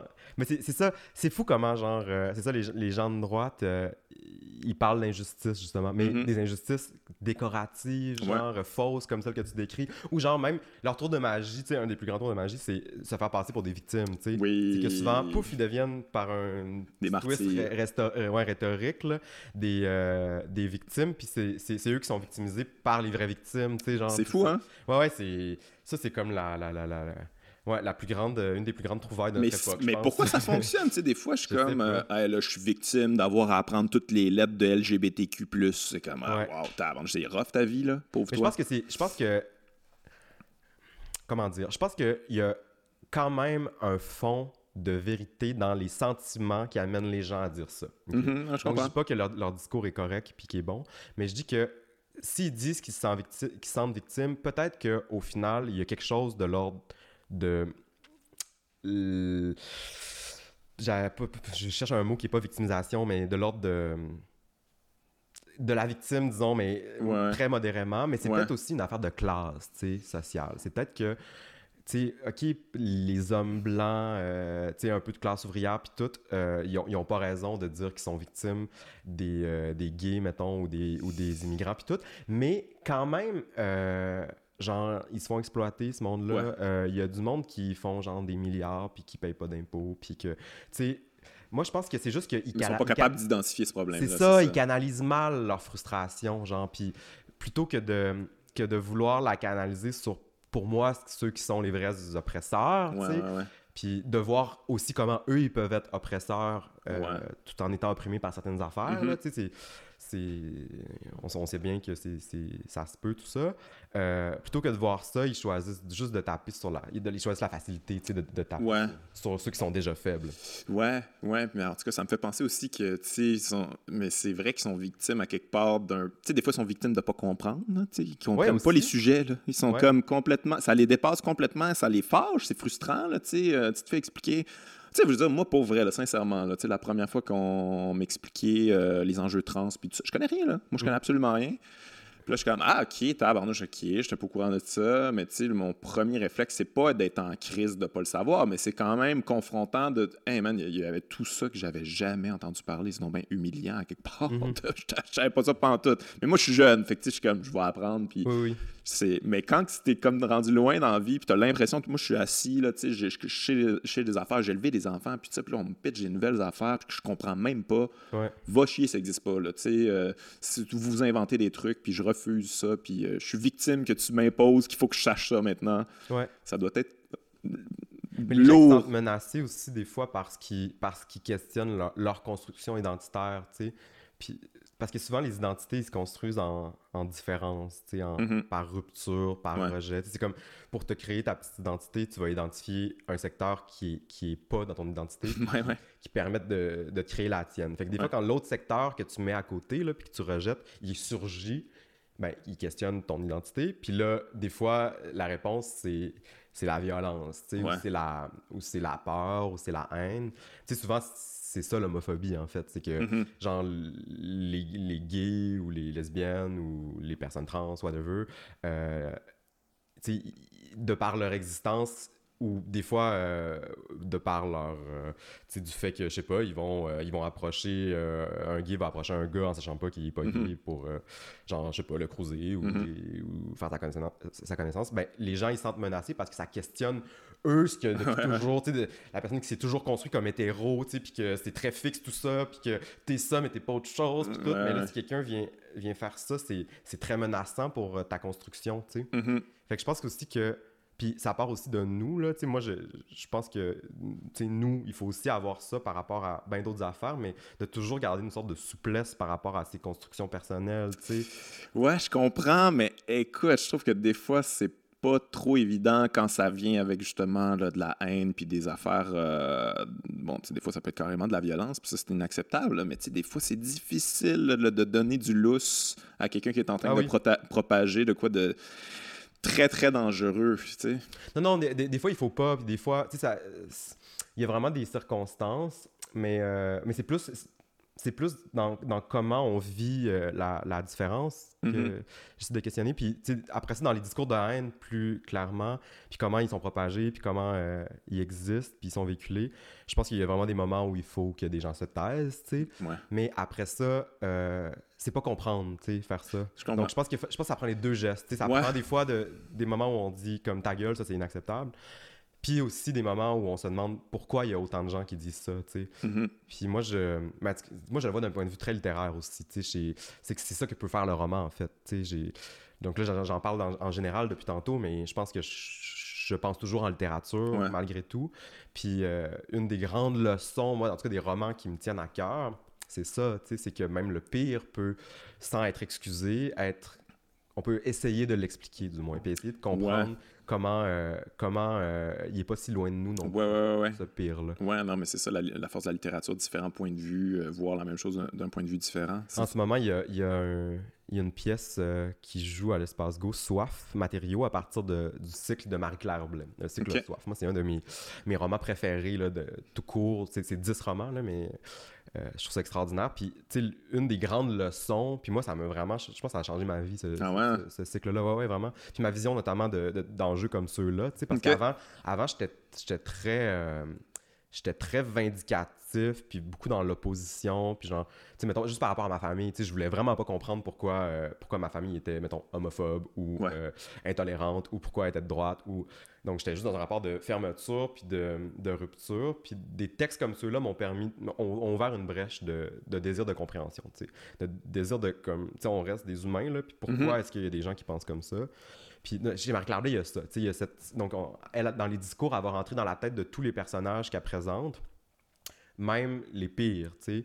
Fait que tu vas rentrer dans la tête d'un réfugié euh, qui se fait accueillir dans une maison à Key West, d'un personnage drague qui fonde une maison d'accueil pour les victimes du sida, mais aussi d'un tueur en, série de masse qui rentre dans une église puis qui, puis qui tue euh, toute la, la, communauté noire euh, qui est là, tu sais. Fait que dans, dans, la pièce, il y a ça notamment. Fait que c'est super troublant à recevoir, tu sais. C'est vraiment de l'art qui, qui qui déchire, tu sais, puis qui fait mal, puis qui, qui est pas... Euh, qui rassure rien de notre, de notre monde, qui est pas, pas du tout rassurant, tu sais, c'est pas une promesse euh, que tout va bien aller, là.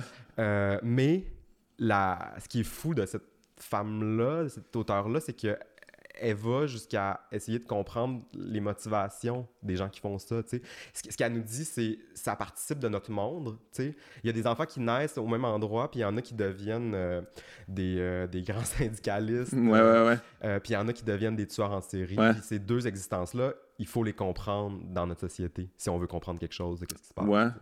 Puis moi, je trouve que, ce, que cette réflexion-là, elle est quand même est importante. Ouais, mais c'est ça, c'est difficile, c'est confrontant. Ah oui, c'est difficile. Mais c'est toujours dur, hein? la politique, puis là. ouais, ouais, ouais. Mais oui, mais c'est ça, c'est comme comprendre le pire. Euh, on dirait que des fois, j'ai l'impression que je veux pas aller là parce que je veux peut-être pas le comprendre non plus. Je veux peut-être pas. Euh, peut-être peut, que j'associe ça à excuser aussi, mais tu sais, je trouve qu'il y a des affaires quand même. Non, non, je comprends, je comprends. Excuser puis comprendre, c'est deux. Euh, ouais deux planètes. Là, ouais, ouais, ouais. C'est peut-être pour ça le, grand succès des. Là, il y a beaucoup de séries documentaires sur les criminels où on essaie de comprendre les criminels, qu'est-ce qui se passe dans la tête d'un criminel, son enfance, puis tout ça. Euh, ouais, c'est assez troublant, regardez ça. Mais je sais pas pourquoi ça pogne autant, ça. Ouais, moi, je les ai jamais écouté ces trucs-là, fait que je pourrais pas. Ouais. Mais il y a peut-être de ça, ouais, d'un de, désir. Mais tu sais, je veux dire, en tout cas, si c'est si c'est ça, euh, si ça part d'un désir vraiment de comprendre l'autre, tu sais. C'est peut-être juste un voyeurisme euh, morbide aussi. C'est un voyeurisme morbide aussi, tu sais. Mais euh, ouais, parlant de comprendre puis de littérature, qu'est-ce que tu pensé toi de l'affaire Gabriel Matineff T'as-tu suivi ça un peu? Oui, oui, ben oui. Ça, j'ai trouvé ça. il y a quelque chose là-dedans de, tu sais, je veux dire, lui complètement bad, là, on s'entend, je veux dire, la justice devrait s'occuper de ça. Mais après ça, j'ai vu beaucoup de commentaires de gens comme, euh, tu sais, ses livres, bannissons ses livres, blablabla, puis tout ça. Puis j'étais comme. Je savais pas où me positionner par rapport à ça parce que, tu sais, comme, justement, comme tu disais, la littérature la plus puissante pour moi, c'est comme quand je rentre. Tu sais, là, on est quand même dans l'intérieur de la tête d'un pédophile, là, quand tu lis ces trucs. Mais lui, c'est que c'est Mais là, c'est parce que c'est vrai. non, mais c'est ça. mais je comprends. Mais tu sais, mettons, mettons, mettons qu'on n'aurait jamais su. OK? Que c'est, qui, fait ça dans la vie. Puis lui, c'était bien trop open. Il en parlait dans les entrevues. Puis ça. Mhm. Mais mettons qu'on n'avait jamais su, on le sait pas. On pense que l'auteur, lui, écrit une fiction. Puis c'est ça qu'on lit. tu sais. Mhm ça reste le même roman, là, mais là, là c'est acceptable parce que l'on rentre dans la tête de quelqu'un qui est un personnage. C'est... En tout cas, je me suis posé des questions par rapport à ça. Parce que, tu sais, toi, dans ton livre, quand même, il y a des... Il y a des tu sais, je veux dire, le, le, personnage principal est quand même abusif. Là, il y a des jeunes garçons là-dedans. Euh, mais, tu sais, on sait que toi, c'est pas ce que tu vis. Euh, fait que c'est... non, mais, c'est, mais c'est correct, là, tu sais, mais... Je me questionnais quand même par rapport à ça, de, de jusqu'où la littérature peut aller. Euh, par rapport à la vie personnelle? Euh, il y a beaucoup de questions. Je vais essayer Il y a beaucoup de questions. y répondre. Ben, je vais commencer par mon livre, mettons. Le, narrateur, le, pas le narrateur, le personnage principal, Querelle, euh, il couche en série avec des jeunes garçons. mais c'est un personnage. On s'entend, là, tu sais. Ouais, c'est ça. C'est un personnage qui est comme. Pour moi, il y a deux aspects à l'écriture de sa sexualité. Il y avait un côté, genre, plus militant où le, but, c'était de montrer la sexualité gay sans phare, puis sans non plus donner un exemple, euh, tu sais, le bon exemple, juste comme voici une version des mhm. choses, tu sais, comment des gens peuvent coucher, puis voilà, puis tu sais, euh, un peu de le, mettre le lancer d'en face de, de lecteurs, de lectrices hétéros qui, se pensent dans Open, mais qui n'ont jamais vu ça finalement. Ouais, ouais. C'est pornographique. ouais, c'est ça. Il y avait un côté pornographique qui, pour moi qui était important d'un point de vue, disons, gay, militant. Mhm.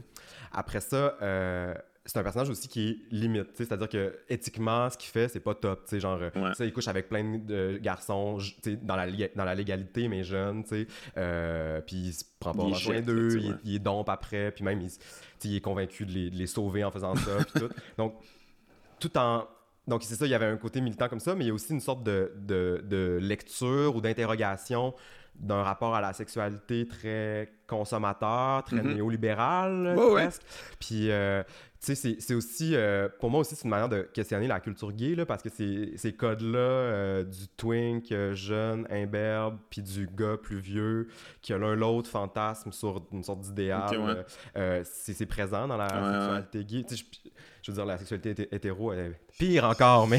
ouais, c'est ça, il y a quand même des parallèles. Tu lis ça, puis c'est pas vraiment loin de la sexualité hétéro non plus. Mais tu sais, moi, ce qui m'intéresse, c'est l'homosexualité. Fait que tu il y avait quand même un désir aussi de, questionner ça, de questionner. Euh, c'est aussi un portrait de gens que je connais oblique, là, tu sais, euh, mais de, de gars que, que je connais qui sont, qui sont souvent ben, soit bi, soit gay. Euh, en tout cas, ceux que je connais, c'est une généralisation, là, mais ceux que je connais sont, sont, souvent comme un peu dans le placard et tout. Puis ils couchent avec des gars, mais genre à condition que, tu sais, ils, rentrent vraiment dans des stéréotypes très, très, très, très, très ah, restreints.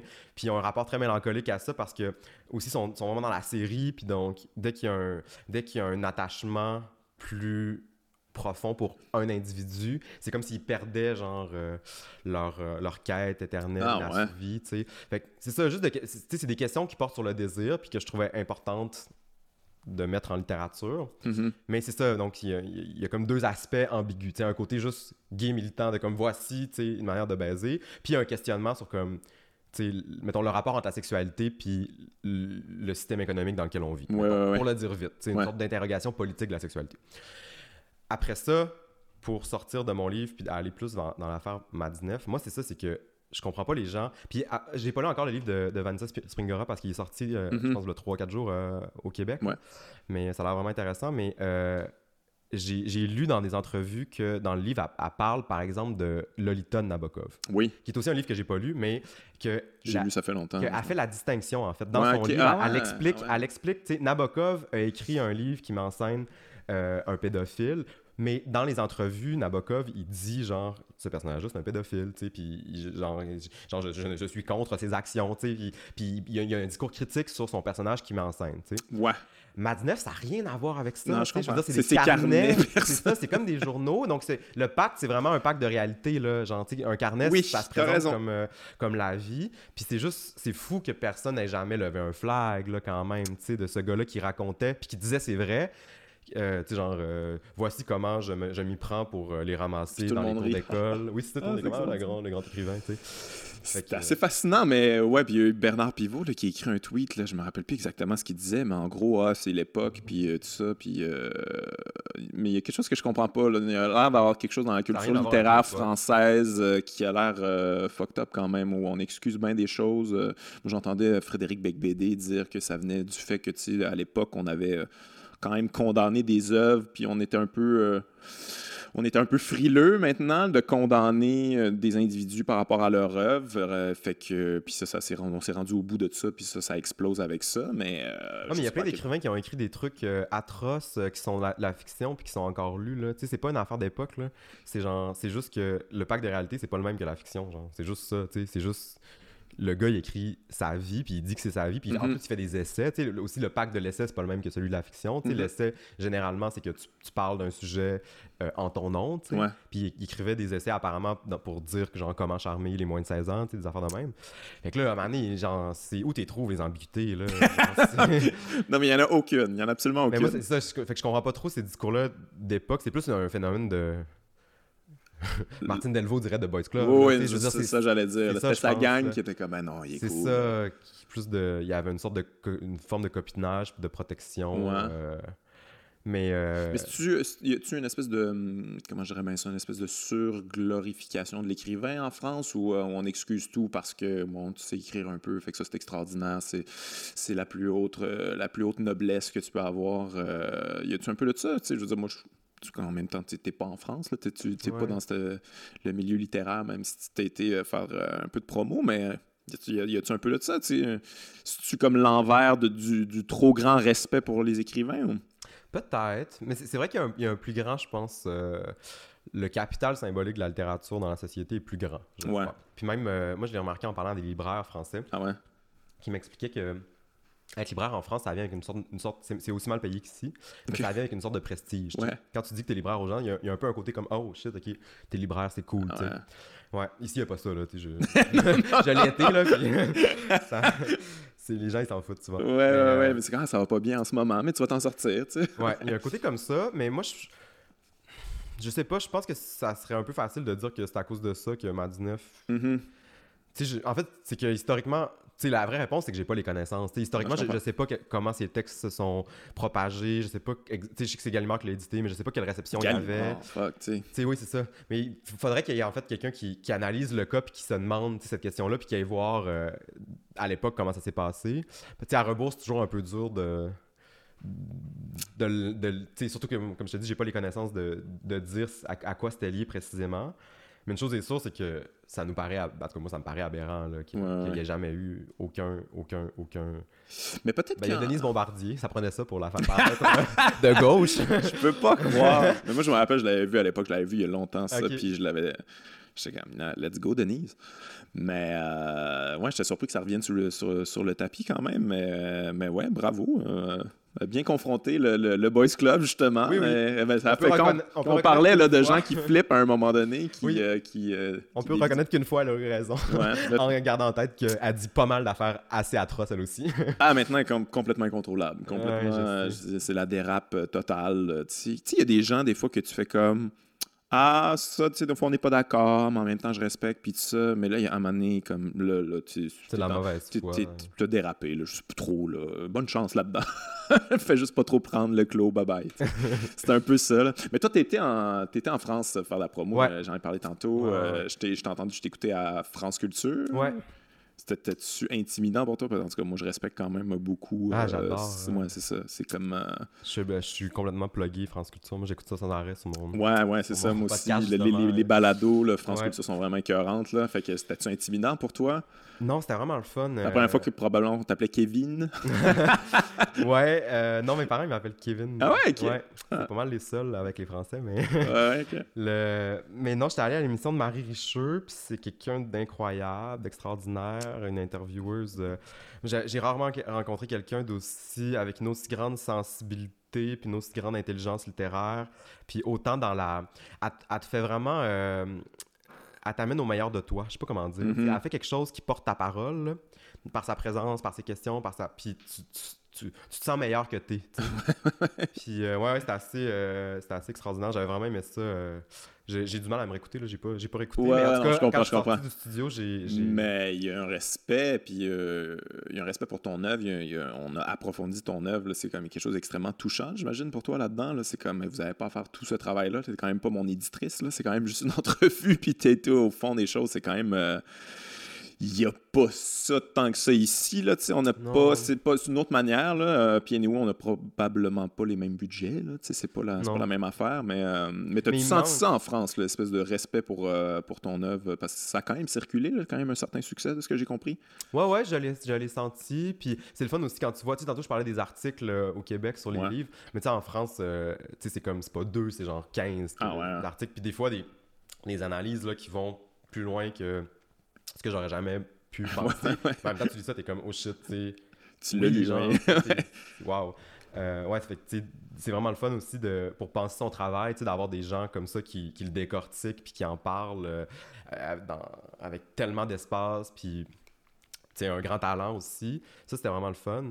Mais ici, c'est ça, c'est juste moi, moi, je trouve qu'on ça nous prend une émission littéraire euh, longue, si je ou deux, ou trois, ou quatre. Ben, il y avait Lire, là.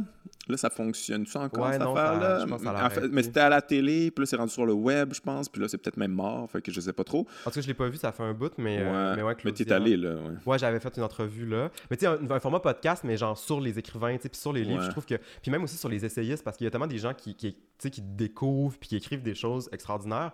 Puis souvent, les, les essais, ça passe mal, là, dans les Ça, c'est pas un truc qui se vend bien. Ah ouais? Ben, les, les essais, euh, il y a des essais pop qui se vendent bien, là, mais, euh, mais, mais puis je trouve que la, la forme de l'essai aussi se prête bien à un truc comme on fait en ce moment, c'est-à-dire que... Ben ouais, moi j'ai reçu beaucoup d'essayistes, C'est ça. Ouais.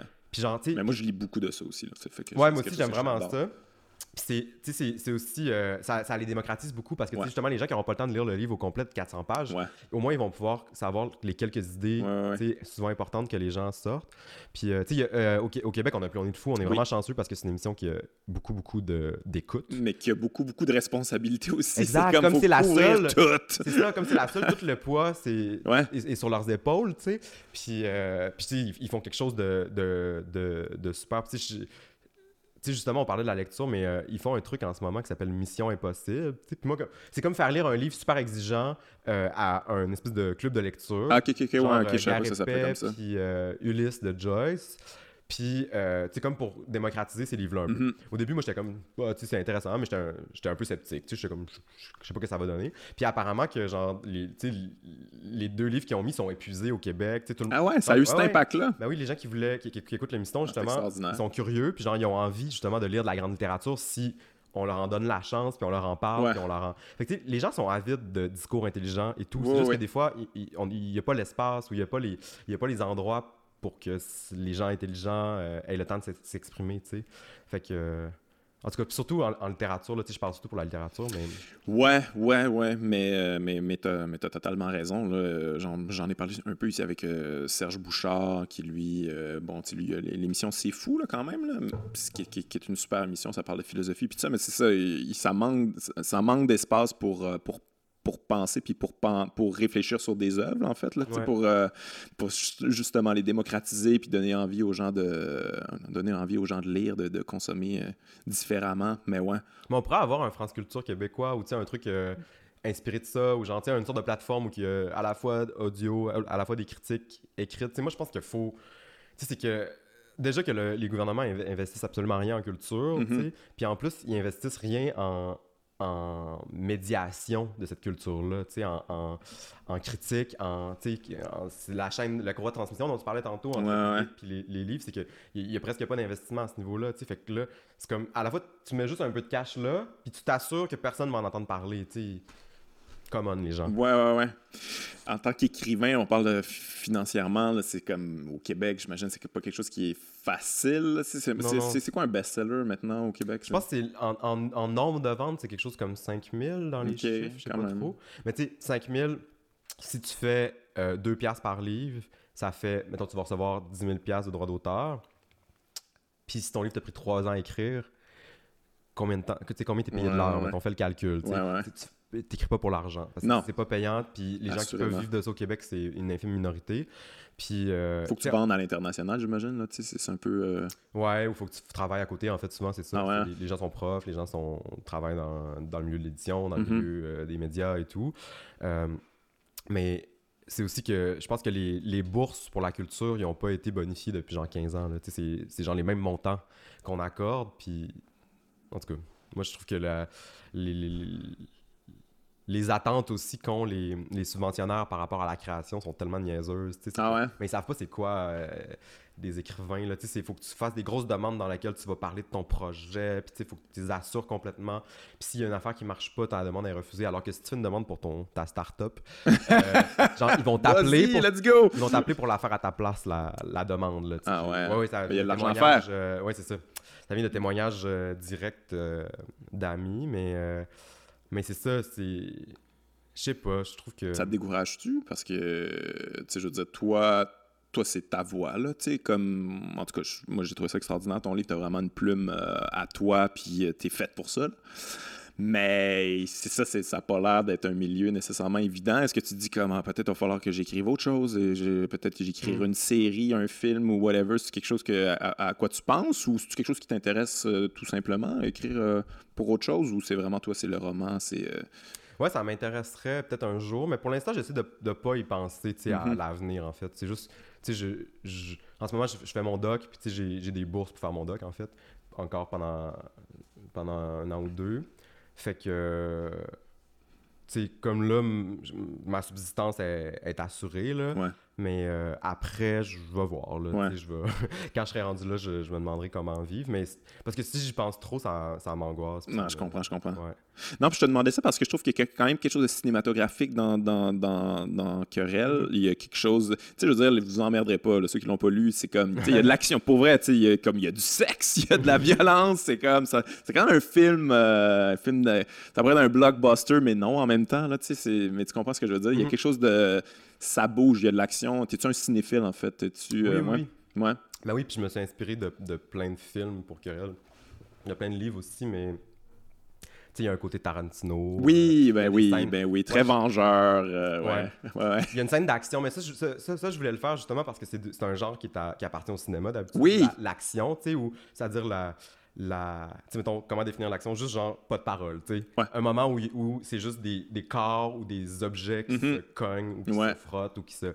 Fait que euh, j'avais envie d'essayer ça, tu sais, d'écrire ça dans la littérature où, où c'est quand même plus rare qu'au cinéma. Puis j'ai trouvé ça extrêmement dur. C'est genre la chose la plus Ben, je te crois, mais c'est très bien rendu, c'est très bien fait, puis on est dans l'action, mais on, à maintenant on réalise, oh mon dieu, ça, ça, fait comme longtemps que je lis de l'action, c'est quand même particulier. Il y a presque 40 pages de bataille. Euh.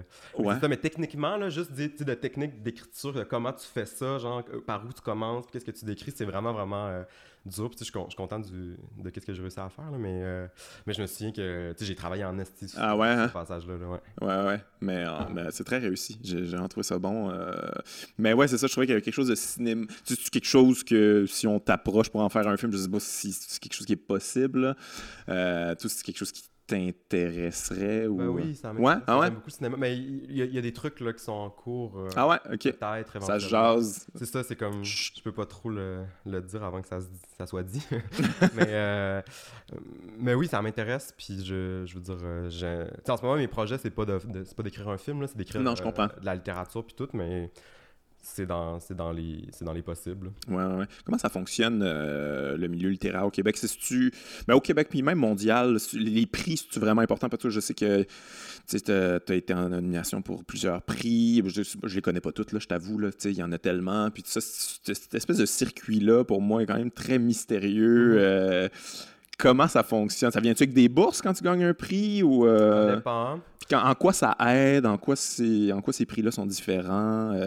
Très différent, je trouve, au Québec et en France. En France, il y a comme, tu sais, la rentrée littéraire d'automne, c'est genre le suspense de, de la scène. Ah ouais, hein? Genre, tout le monde suit les, prix, les listes et tout. Il y a vraiment un, un, phénomène. Euh, puis, tu sais, les prix ont encore ont beaucoup de prestige en France et tout.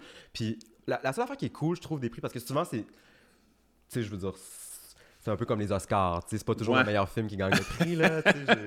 nope. Pour le dire gentiment. Fait que, tu sais, moi, il y a des fois, mettons le Goncourt, je, veux dire, c'est presque à, coup sûr, je vais pas aimer le livre, presque, si je lis. Ah ouais, à ce point-là, Ouais, il y a un côté. Euh, mais, ça, mais la, seule affaire qui est le fun, je trouve, des prix, c'est qu'à un moment donné, quand tu trouves ton prix, ou genre ah un prix qui ressemble un peu à tes goûts littéraires, là, tu peux découvrir des affaires qui sont nice. Puis, euh, ça, c'est cool. Euh, puis sinon, tu sais je veux dire, c'est comme un extra. Là. c'est que ça peut, ça peut permettre euh, de mieux vivre, d'avoir une la bourse, visibilité, des fois, donner de la visibilité et tout. Euh, au Québec, le circuit de prix est vraiment différent. C'est comme en France, juste techniquement, là, c'est quand même intéressant. Mais en France, le, c'est vraiment des comités qui sont permanents sur chaque prix. Permanent, ok. Ouais. Fait que genre, tu sais, quand il y en a un qui s'en va, il le remplace, tu sais. Fait que il y a, mettons. Euh, quand il y en a un qui meurt, en fait. ouais, c'est ça. Mais des fois, c'est ça, là. J'imagine juste des vieux avec une pipe, là, qui. Euh, qui ben, le concours, ça ressemble à ça. Il y a, Probablement. Des, il y a Virginie Despentes, puis des vieux avec des pipes. puis, le... Mais c'est ça, c'est, fait que c'est des comités permanents. Fait que c'est vraiment genre. Tu sais, les prix sont très signés aussi parce qu'il y a comme une. Tu sais, il y a une sorte de, de, de cohérence euh, qui vient avec plein de défauts aussi parce qu'il y a du copinage. les gens lisent pas les textes il, y a plein de, problèmes. Au Québec, on a plus des prix euh, démocratiques. Fait que, mettons, le prix littéraire des collégiens, c'est un vote des, des CGPN, des CGPN. Le prix des libraires... un petit peu de tous les CGPiens ou... Euh? Ben, de ceux qui ben, c'est celles et ceux qui participent, puis qu'après ça, il y, en, a un, ou une par cégep qui est envoyé okay. aux libérations finales. OK, OK, OK. Puis euh, qui choisit le livre, là. Mais c'est comme, c'est une activité qui, rejoint beaucoup, beaucoup ah, ouais, C'est comme un, même dans le programme, des fois, cool. de certains cégeps, euh, de lire les livres puis de faire des critiques. Fait que ça, le prix des libraires, c'est aussi un prix euh, qui fonctionne par vote. Puis nos, prix qui fonctionnent par, par jury, c'est souvent des jurys pour, qui sont là pour un an, mettons. Mhm. Fait qu'ils vont être là pour une édition, puis là, ils vont, être, ils vont lire le plus possible, nan, nan, puis euh, ça change. Fait que c'est vraiment... Les, les, deux milieux de prix, si on veut, en France et au Québec, sont comme presque opposés, c'est vraiment ah différent. Puis. Euh... Fait que c'est plus démocratique ici un peu. C'est comme il y a plus. Euh, ouais, c'est plus démocratique. En même temps, ça fait que. Euh, tu sais, moi, je peux pas dire, mettons. Ah, le, le prix, tel prix, c'est vraiment mes goûts littéraires. Sais, parce que c'est plus éclectique aussi. Tu sais, ça, amène ça aussi, le fait que d'une année à l'autre, ce sera pas toujours le même type de livre. Ouais, ouais, ouais, je comprends. Puis, fait que, tu sais, ouais, il y a des bons côtés, puis il y en a des, des moins bons. Mais... mais toi, ça a comme pogné rapidement quand même. Là. Comme c'est seulement ton deuxième roman, euh, tu as fait du bruit dès le premier. Euh, ça t'a surpris, toi, tu sais, parce que j'imagine que tu as toujours voulu faire ça, puis euh, c'est, se lancer là-dedans, c'est quand même, c'est quand même, c'est quand même tout un univers, puis tout de suite, c'est comme tu vas en France, tu vas à France Culture, là, comme tout le monde, tu es acclamé. Il n'y a pas personne qui dit euh, ah, pas sûr. C'est, les, gens, les gens aiment ça, tu as du succès, puis tout ça. T'es-tu, euh, tu dépassé de tout ça? Ou... Mais c'était vraiment pas attendu. Hein. Quand, quand, le livre euh, il a été imprimé, je voulais plus qu'il sorte. Genre, ah ouais? J'avais. mais c'est compliqué aussi le rapport à en tout cas, mon rapport à mes textes, c'est compliqué. J'aime jamais complètement mes livres. Là. J'ai... Quand je les relis, je, trouve pas ça bon. J'ai, la misère, je vois tous les défauts. Je, comme, ouais. je, je, après ça, que les gens euh, les aiment, tant mieux. Là, mais je veux dire, mon rapport personnel euh, est comme. Fait que, je pars jamais en me disant comme, si, genre. Ouais. Meilleur livre de l'année. Euh. J'espère. Tu serais vraiment un mange-marde. c'est juste pour dire que j'ai pas tant confiance. Ok. Ouais. Mais c'est parce que, moi, j'ai beaucoup entendu parler de toi, les prix, machin, puis tout ça. Puis à chaque fois, je suis comme un peu. ouais, J'ai l'impression des fois que ce genre de romans-là ont été écrits pour gagner des prix. Là, fait que je suis toujours un peu sceptique. Là, je t'ai lu après, je oh non, ce gars-là, il écrit pas pour plaire à ce genre d'affaires-là. Là, c'est sans compromis là, pour moi. Là, t'es allé au bout de ton affaire, puis euh, j'ai vraiment pas découvert quelqu'un qui voulait euh, nécessairement gagner des prix, mais finalement, ça arrive. Je sais pas si. Euh, ben, c'est juste surprenant, tu sais, c'est juste comme ah ben ça arrive. Ouais, c'est drôle, je m'attendais pas à ça du tout, tu sais. Je pensais que personne allait le lire, tu sais, comme, comme mon, mon premier livre, je pensais que personne allait le lire aussi. Ouais. Mais ouais, mais c'est intéressant quand tu dis que tu voulais pas qu'il sorte. Finalement, tu voulais pas qu'il sorte. Pourquoi? Pour Parce que tu l'aimais plus ou que. Parce que tu sais, moi, je, te lisais, puis j'étais comme, my god, après ça, comme genre ma famille lit ça, puis ou genre mon entourage, puis là, ils sont comme, ils me reviennent avec le ah ouais, j'ai lu, là, puis t'étais mhm. comme, ah, pas sûr, je vais en parler tant que ça. C'est quand même un livre, euh, ou que c'est un roman où que tu te commets, là, en quelque sorte, là, que tu, euh, tu vas loin dans certains aspects qui, des fois, peuvent être mal compris là, par, euh, par euh, ton entourage. Ça, ça te stressait-tu, en fait? Je veux savoir. Oui, oui, il y a une part de ça, de comment les gens vont le recevoir. Est-ce que ça va être mal compris, justement? Est-ce que ça va être mal lu? Est-ce que les gens vont voir qu'est-ce que je voulais faire ou non? C'est juste la sexualité pornographique, le gay, là, je veux dire, moi, je connais du monde bien ouvert qui, qui, qui, qui, lirait ça, puis quand même ferait comme, ah, ok, tu sais, ah, bon. c'est ça, mais en même temps, j'ai écrit un un peu pour, pour choquer ces gens-là. Ouais. ouais, ouais. C'est correct que ça choque un peu. Là, euh. puis des fois, je, je veux dire, euh, je pense qu'il y a des gens qui, s'ils aimaient trop mon livre, je me poserais des questions. Ah ouais? Hein? Ben, en tout cas. Puis, euh, fait il y a ça. Il y a aussi, il y a aussi, c'est juste un rapport à la. Tu sais, tu sors quelque chose de toi, puis après ça, ce truc-là, il va en il va en public, tu sais. Il y a quelque chose d'impudique un peu. Ouais, ouais, vraiment. Avec lequel, moi, je, je sais pas, j'ai l'impression que je deviendrai jamais complètement à l'aise. Au moment de la sortie, mais une fois que c'est fait après, t'as plus le contrôle. Fait il y a une sorte d'expérience du, du laisser aller euh, obligé, là. Ouais, ouais, ouais. Mais. Euh... Mais voilà, mais là, tu sais, sur, sinon sur le côté trash. Mais des fois, j'avais peur que sais, j'avais une peur un peu niaiseuse que. Parce que je vois beaucoup dans les discours des personnages différents. Tu sais, mettons mhm. le personnage, on en parlait tantôt du syndicaliste qui est comme réac, euh, ou bien il y a un personnage aussi qui est très. Euh, qui est comme. Euh, genre qui, qui est comme super raciste envers les autochtones, les mhm. Inuits, tu sais, de la place, puis que lui-même il se dit Inou, mais tu sais, c'est pas vrai, là. C'est c'est en tout cas c'est inspiré de gens très proches de moi mais, non, c'est vrai puis euh, mais, euh, fait que j'avais peur que, mettons, les gens comprennent. Tu sais, c'est niaiseux, mais j'avais peur que les gens pensent que je pense comme ces personnages-là, mettons. Ouais, mais je ça va, là, je pense que. Non, non, non, mais. C'est une crainte un peu irrationnelle puis niaiseuse que, finalement, quand tu les livres, tu sais très bien que l'auteur euh, endosse pas les, les actions et les pensées des personnages, tu sais. Non, non, c'est assez clair, là. Mais, euh, mais ouais, il y a des moments où j'avais peur de ça, mais. Mais tu sais, toutes les craintes irrationnelles qu'on peut avoir. Ouais, mais il y a quelque chose que. C'est très fini, là, tu sais, un roman, là. C'est comme c'est ça, là. Tu sais, il n'y a plus rien que tu mhm. peux changer. Tu sais, comme, mettons, de l'humour, là. C'est quelque chose que j'aime pas, là. Je vais l'ajouter ce soir, puis. Euh, c'est organique, c'est vivant, puis tout ça. Mais là, ça, c'est comme. Quand, tu... quand ça sort, ça sort. Fait que là, tu vas falloir que tu vives avec les défauts que toi, tu considères qui sont des défauts. Mais euh, c'est très final. Je trouve que ça peut être euh, étouffant un peu, là, tu sais, angoissant. C'est presque, tu sais, la, la, forme du livre, ça vient couper le processus de création aussi, tu sais. Puis moi, je crois que le processus de création, il connaît pas la notion de finitude. Mm-hmm. Tout à fait, tu sais. Que tu pourrais écrire un livre euh, à l'infini, en fait, sais. Ouais. Puis le corriger à l'infini, puis le changer à l'infini, puis que c'est ça, juste la pulsion d'écriture, elle connaît pas nécessairement un moment de satisfaction ou de genre, voilà, la fin du terme de cette ligne-là. C'est beaucoup plus euh, incertain que ça. Ouais. Mais fait le, le, livre, ça vient aussi couper quelque chose de l'ordre de la pulsion, mm-hmm. ou de la. Fait il y a ça qui est angoissant aussi, le fait que juste que la, que la, la pulsion d'écrire ou d'écrire cet objet-là soit terminée par ce livre-là. Il y, a une sorte de deuil, c'est fort là, comme mot, mais il y, a une forme de deuil quand même dans ça. Ouais, mais en même temps, ça, ça, veut dire, en fait, toi, ta création à toi est terminée, mais après ça, c'est ma création à moi. Là, moi, en lisant, je vais créer. Moi, c'est comme tu me passes le témoin, puis après ça, moi, je cours, puis tu me regardes aller, mais euh, ouais, t'as plus le témoin, c'est fini. C'est moi qui l'ai. Je vais faire ce que je veux avec, puis euh, c'est ça. Je suis libre de faire ce que je veux. Mais ouais. Mais tu développes une relation à ton propre processus de création dans, dans le contexte d'un livre, je pense aussi. Fait il y a ça aussi de dans, dans l'achèvement qui, qui, est des fois dur, de comme faire Ok, tu maintenant, ce, ce truc-là qui m'a occupé pendant trois ans, ouais. il m'occupera plus. Ouais, ouais, non, je comprends. Puis il y a la perception aussi, là, j'imagine. Tu sais, toi, on a parlé comme euh, ça traite euh, de relations homosexuelles, puis tout ça. T'avais-tu peur, là, justement, là, comme d'être catégorisé, là, comme un c'est un livre euh, gay, là, je sais pas. Tu sais, comme il y a un, mm. Je m'entends parler justement à, à, France Culture, je pense espèce de la littérature gay, puis tout ça, comme si c'était comme quelque chose à, part, là, mhm. qui est un peu euh, une cloison, là, quelque part. Là, ouais. Mais moi, j'aime ça, être catégorisé gay. Ça me dérange pas, vraiment pas. Mais non, c'est...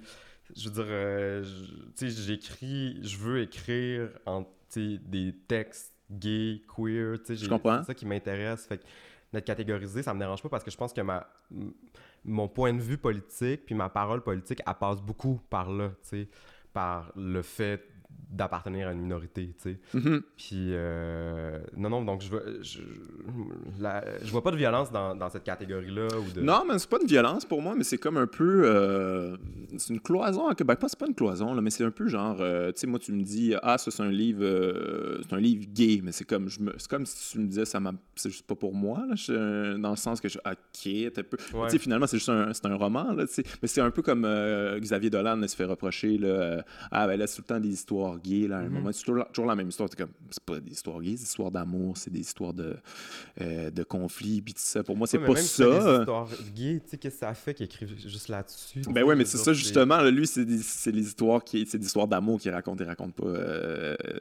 Ouais, mais genre, il y a aucun hétéro qui va jamais se faire dire, ah, man, exact. histoire d'hétéro, là. Ouais, ouais, c'est pas, c'est ça, justement, c'est pas une catégorie, ça. Comme, Non, non, parce euh, que c'est la dominante. les livres hétéros. ouais.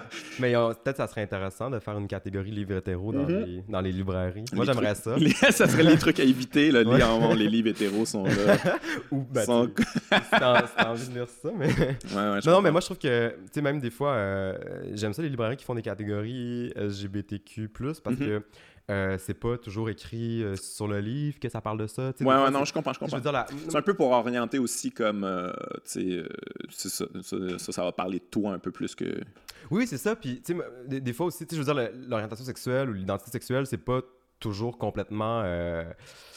Euh, accessible. Là. Tu, tu, mettons, je vais donner un exemple. On avait étudié Marie-Claire Blais quand j'étais au cégep, genre un de ses premiers livres, mm-hmm. euh, Une saison dans la vie d'Emmanuel. Mais moi, je savais même pas qu'elle était lesbienne puis qu'elle avait écrit beaucoup là-dessus, Marie-Claire Blais, à ce moment-là. J'ai découvert par après, mais parce que justement, je veux dire, c'est pas écrit euh, Marie-Claire Blais, virgule lesbienne, là, mais, mais, mais, moi, en tout cas, moi, j'ai envie de lire des textes oui, lesbiens, fait que ça m'intéresse de savoir qu'ils sont. Puis si personne me le dit, je veux dire, je les trouverai jamais, ces textes. Ouais, ouais, je comprends.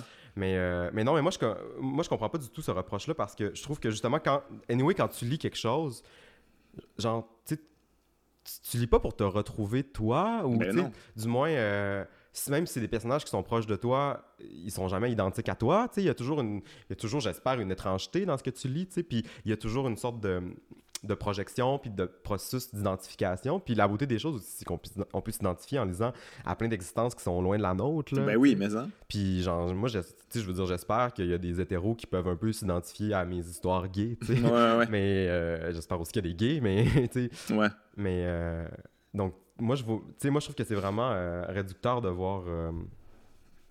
de, en tout cas, de, de penser que de penser que l'universel passe toujours par l'hétérosexualité. Non, non, mais Que l'universel passe toujours par le dominant puis par la norme.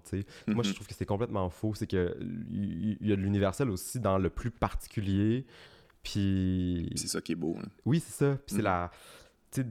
au final, euh, on rejoint quelque chose toujours qui est partagé. Là, ouais, ouais.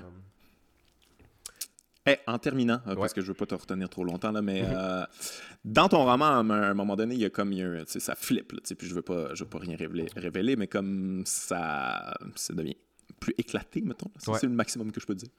Mais euh, c'est quelque chose qui est venu naturellement ou c'était vraiment prévu dès le départ quand tu écrivais ou tu, euh, voulais aller là puis tu, le savais que tu allais aller là ou c'est vraiment, c'est juste, c'est apparu comme ça? C'est une décision comme très précise ou euh, c'est juste en écrivant que tu fais comme, oh mon Dieu, c'est comme il me semble que j'ouvrirais ça, mettons. Ouais, c'est un peu les deux. C'est comme. Tu sais, je, je, savais que ça allait aller vers le pire, mettons, que ça allait. Ouais aller vers une sorte de tragédie ou de moment où tout se met à aller mal, mm-hmm. où, tout ne peut qu'aller mal même. Puis, mais je savais pas exactement comment, tu sais. Ouais. Fait qu'il y avait une partie où je savais que je m'en allais vers ça, mettons. Puis il y a une partie aussi où je l'ai découvert un peu au fil de la plume, où, tu sais, qu'est-ce qui allait se passer exactement, étape par étape, pour... Euh, parce que j'avais l'intention d'écrire cette euh, lutte-là, euh, syndicale comme une tragédie. Donc, comme une. une tragédie, c'est des, des habituellement, c'est des rois et des reines, mais qui sont en lutte contre des forces plus grandes qu'elles et eux, contre des divinités. Souvent, c'est mhm. ça, c'est qu'ils ont fait, mettons, ils ont commis quelque chose de grave, puis les divinités vont les punir, puis eux sont en lutte contre ces divinités-là. Mais c'est une force plus grande, donc ça peut juste être tragique. Ouais, ça peut juste, mal finir. Parce que ben, les divinités sont plus fortes que les mortels. Mais moi, c'est des gens qui sont en lutte contre un système, c'est des gens qui sont en lutte contre le capitalisme. Puis je voulais un peu le penser sous le mode tragique parce que c'est très dur de lutter contre un système aussi vaste, aussi dominant. Il y a des grosses chances que tu perdes. Il y a des chances que tu, que tu perdes. Puis en tout cas, dans, dans mon livre, moi, c'est ça. c'est des Leur désespoir vient de, vient de leur ennemi, je pense, qui est trop euh, tentaculaire. Puis qui est mm-hmm. trop. Euh, c'est là qui est le tragique, je pense. Ouais, ouais, ouais. Très intéressant. Euh, mais c'est quelque chose qui t'angoisse, en fait, quand t'es embarqué là-dedans parce que c'est comme là tout devient possible à quelque part c'est comme il faut, faut faire des choix aussi jusqu'où je vais c'est quoi c'est quoi je mets, je mets tu des limites à travers ça ou c'est complètement tous les murs sont tombés puis euh, non, il n'y a, pas de, a pas de limite. Ça fonctionne pas comme ça pour moi, mais ça fonctionne par mesure, mettons. Donc, même si ça va très loin, puis même s'il y a des choses très trash à la fin, puis c'est très violent, puis c'est très euh, même euh, grotesque, il y a un caractère aussi presque irréaliste à la fin. Oui, mais c'est ça. C'est trop. C'est presque, C'est ça, c'est une esthétique du trop, mettons. Ouais. je voulais aller trop loin. Je voulais qu'il y ait du too much dans le livre. ben, même s'il y a ça, malgré tout, il y, a, cette pulsion-là, il y a aussi toujours de la mesure parce que ah l'écriture, ça reste quelque chose de très de très mesuré quand même. Il y a beaucoup de. Fait que, moi, la meilleure image que je, que je trouve pour le pour l'exprimer, c'est que, tu sais, quand tu joues aux miss, là, les miss que tu envoies sur la table, tu sais, la première miss qu'il faut que tu l'envoies, faut pas qu'elle tombe dans le trou au fond, mais il faut qu'elle aille assez loin pour arriver sur le jeu, tu sais. Fait que c'est un peu ça, je trouve, l'écriture. C'est que, si tu fais juste garocher les trucs comme mm-hmm. ça, euh, tu vas manquer ton, ton objectif, je pense. Mais en même temps, si tu l'envoies pas assez fort, des fois, ça marche pas. Fait que moi, j'essayais juste d'envoyer sur la pointe du triangle, tu sais. Fait d'aller très loin quand même, mais toujours en, en me questionnant sur cette distance-là. Ah ouais, ok, c'est intéressant. Ça fait qu'il y a une espèce d'ordre dans ton chaos, là, dans ta tête, là, ou que au moins tu sais à peu près euh, jusqu'où tu peux aller. ok? Ouais, je pense que l'ordre souvent est beaucoup imposé aussi par la matérialité du travail. Ouais. Le fait que tu à un moment donné, es devant un, papier avec un crayon ou devant un ordi, puis genre, tu sais, ça reste un truc. Euh, euh, qui demande une technique, là, tu sais, mm pas. si c'était juste peut-être euh, plugger ton cerveau sur, euh, sur l'ordi puis que les, les, les, mots sortaient automatiquement, peut-être qu'il y aurait... Que ça serait encore plus, ouais. C'est ça, que ça serait encore plus désordonné, mais en tout cas, moi, je, je pense qu'il y a comme un filtre quand tu, quand tu écris dans l'acte même mm-hmm. de l'écriture. Hey, merci, Kevin. C'est vraiment intéressant, vraiment euh, très généreux. Euh, merci d'avoir pris du temps pour jaser de ton livre et de ton œuvre en général. Merci beaucoup. Ben, merci, ça m'a fait plaisir. Bye bye.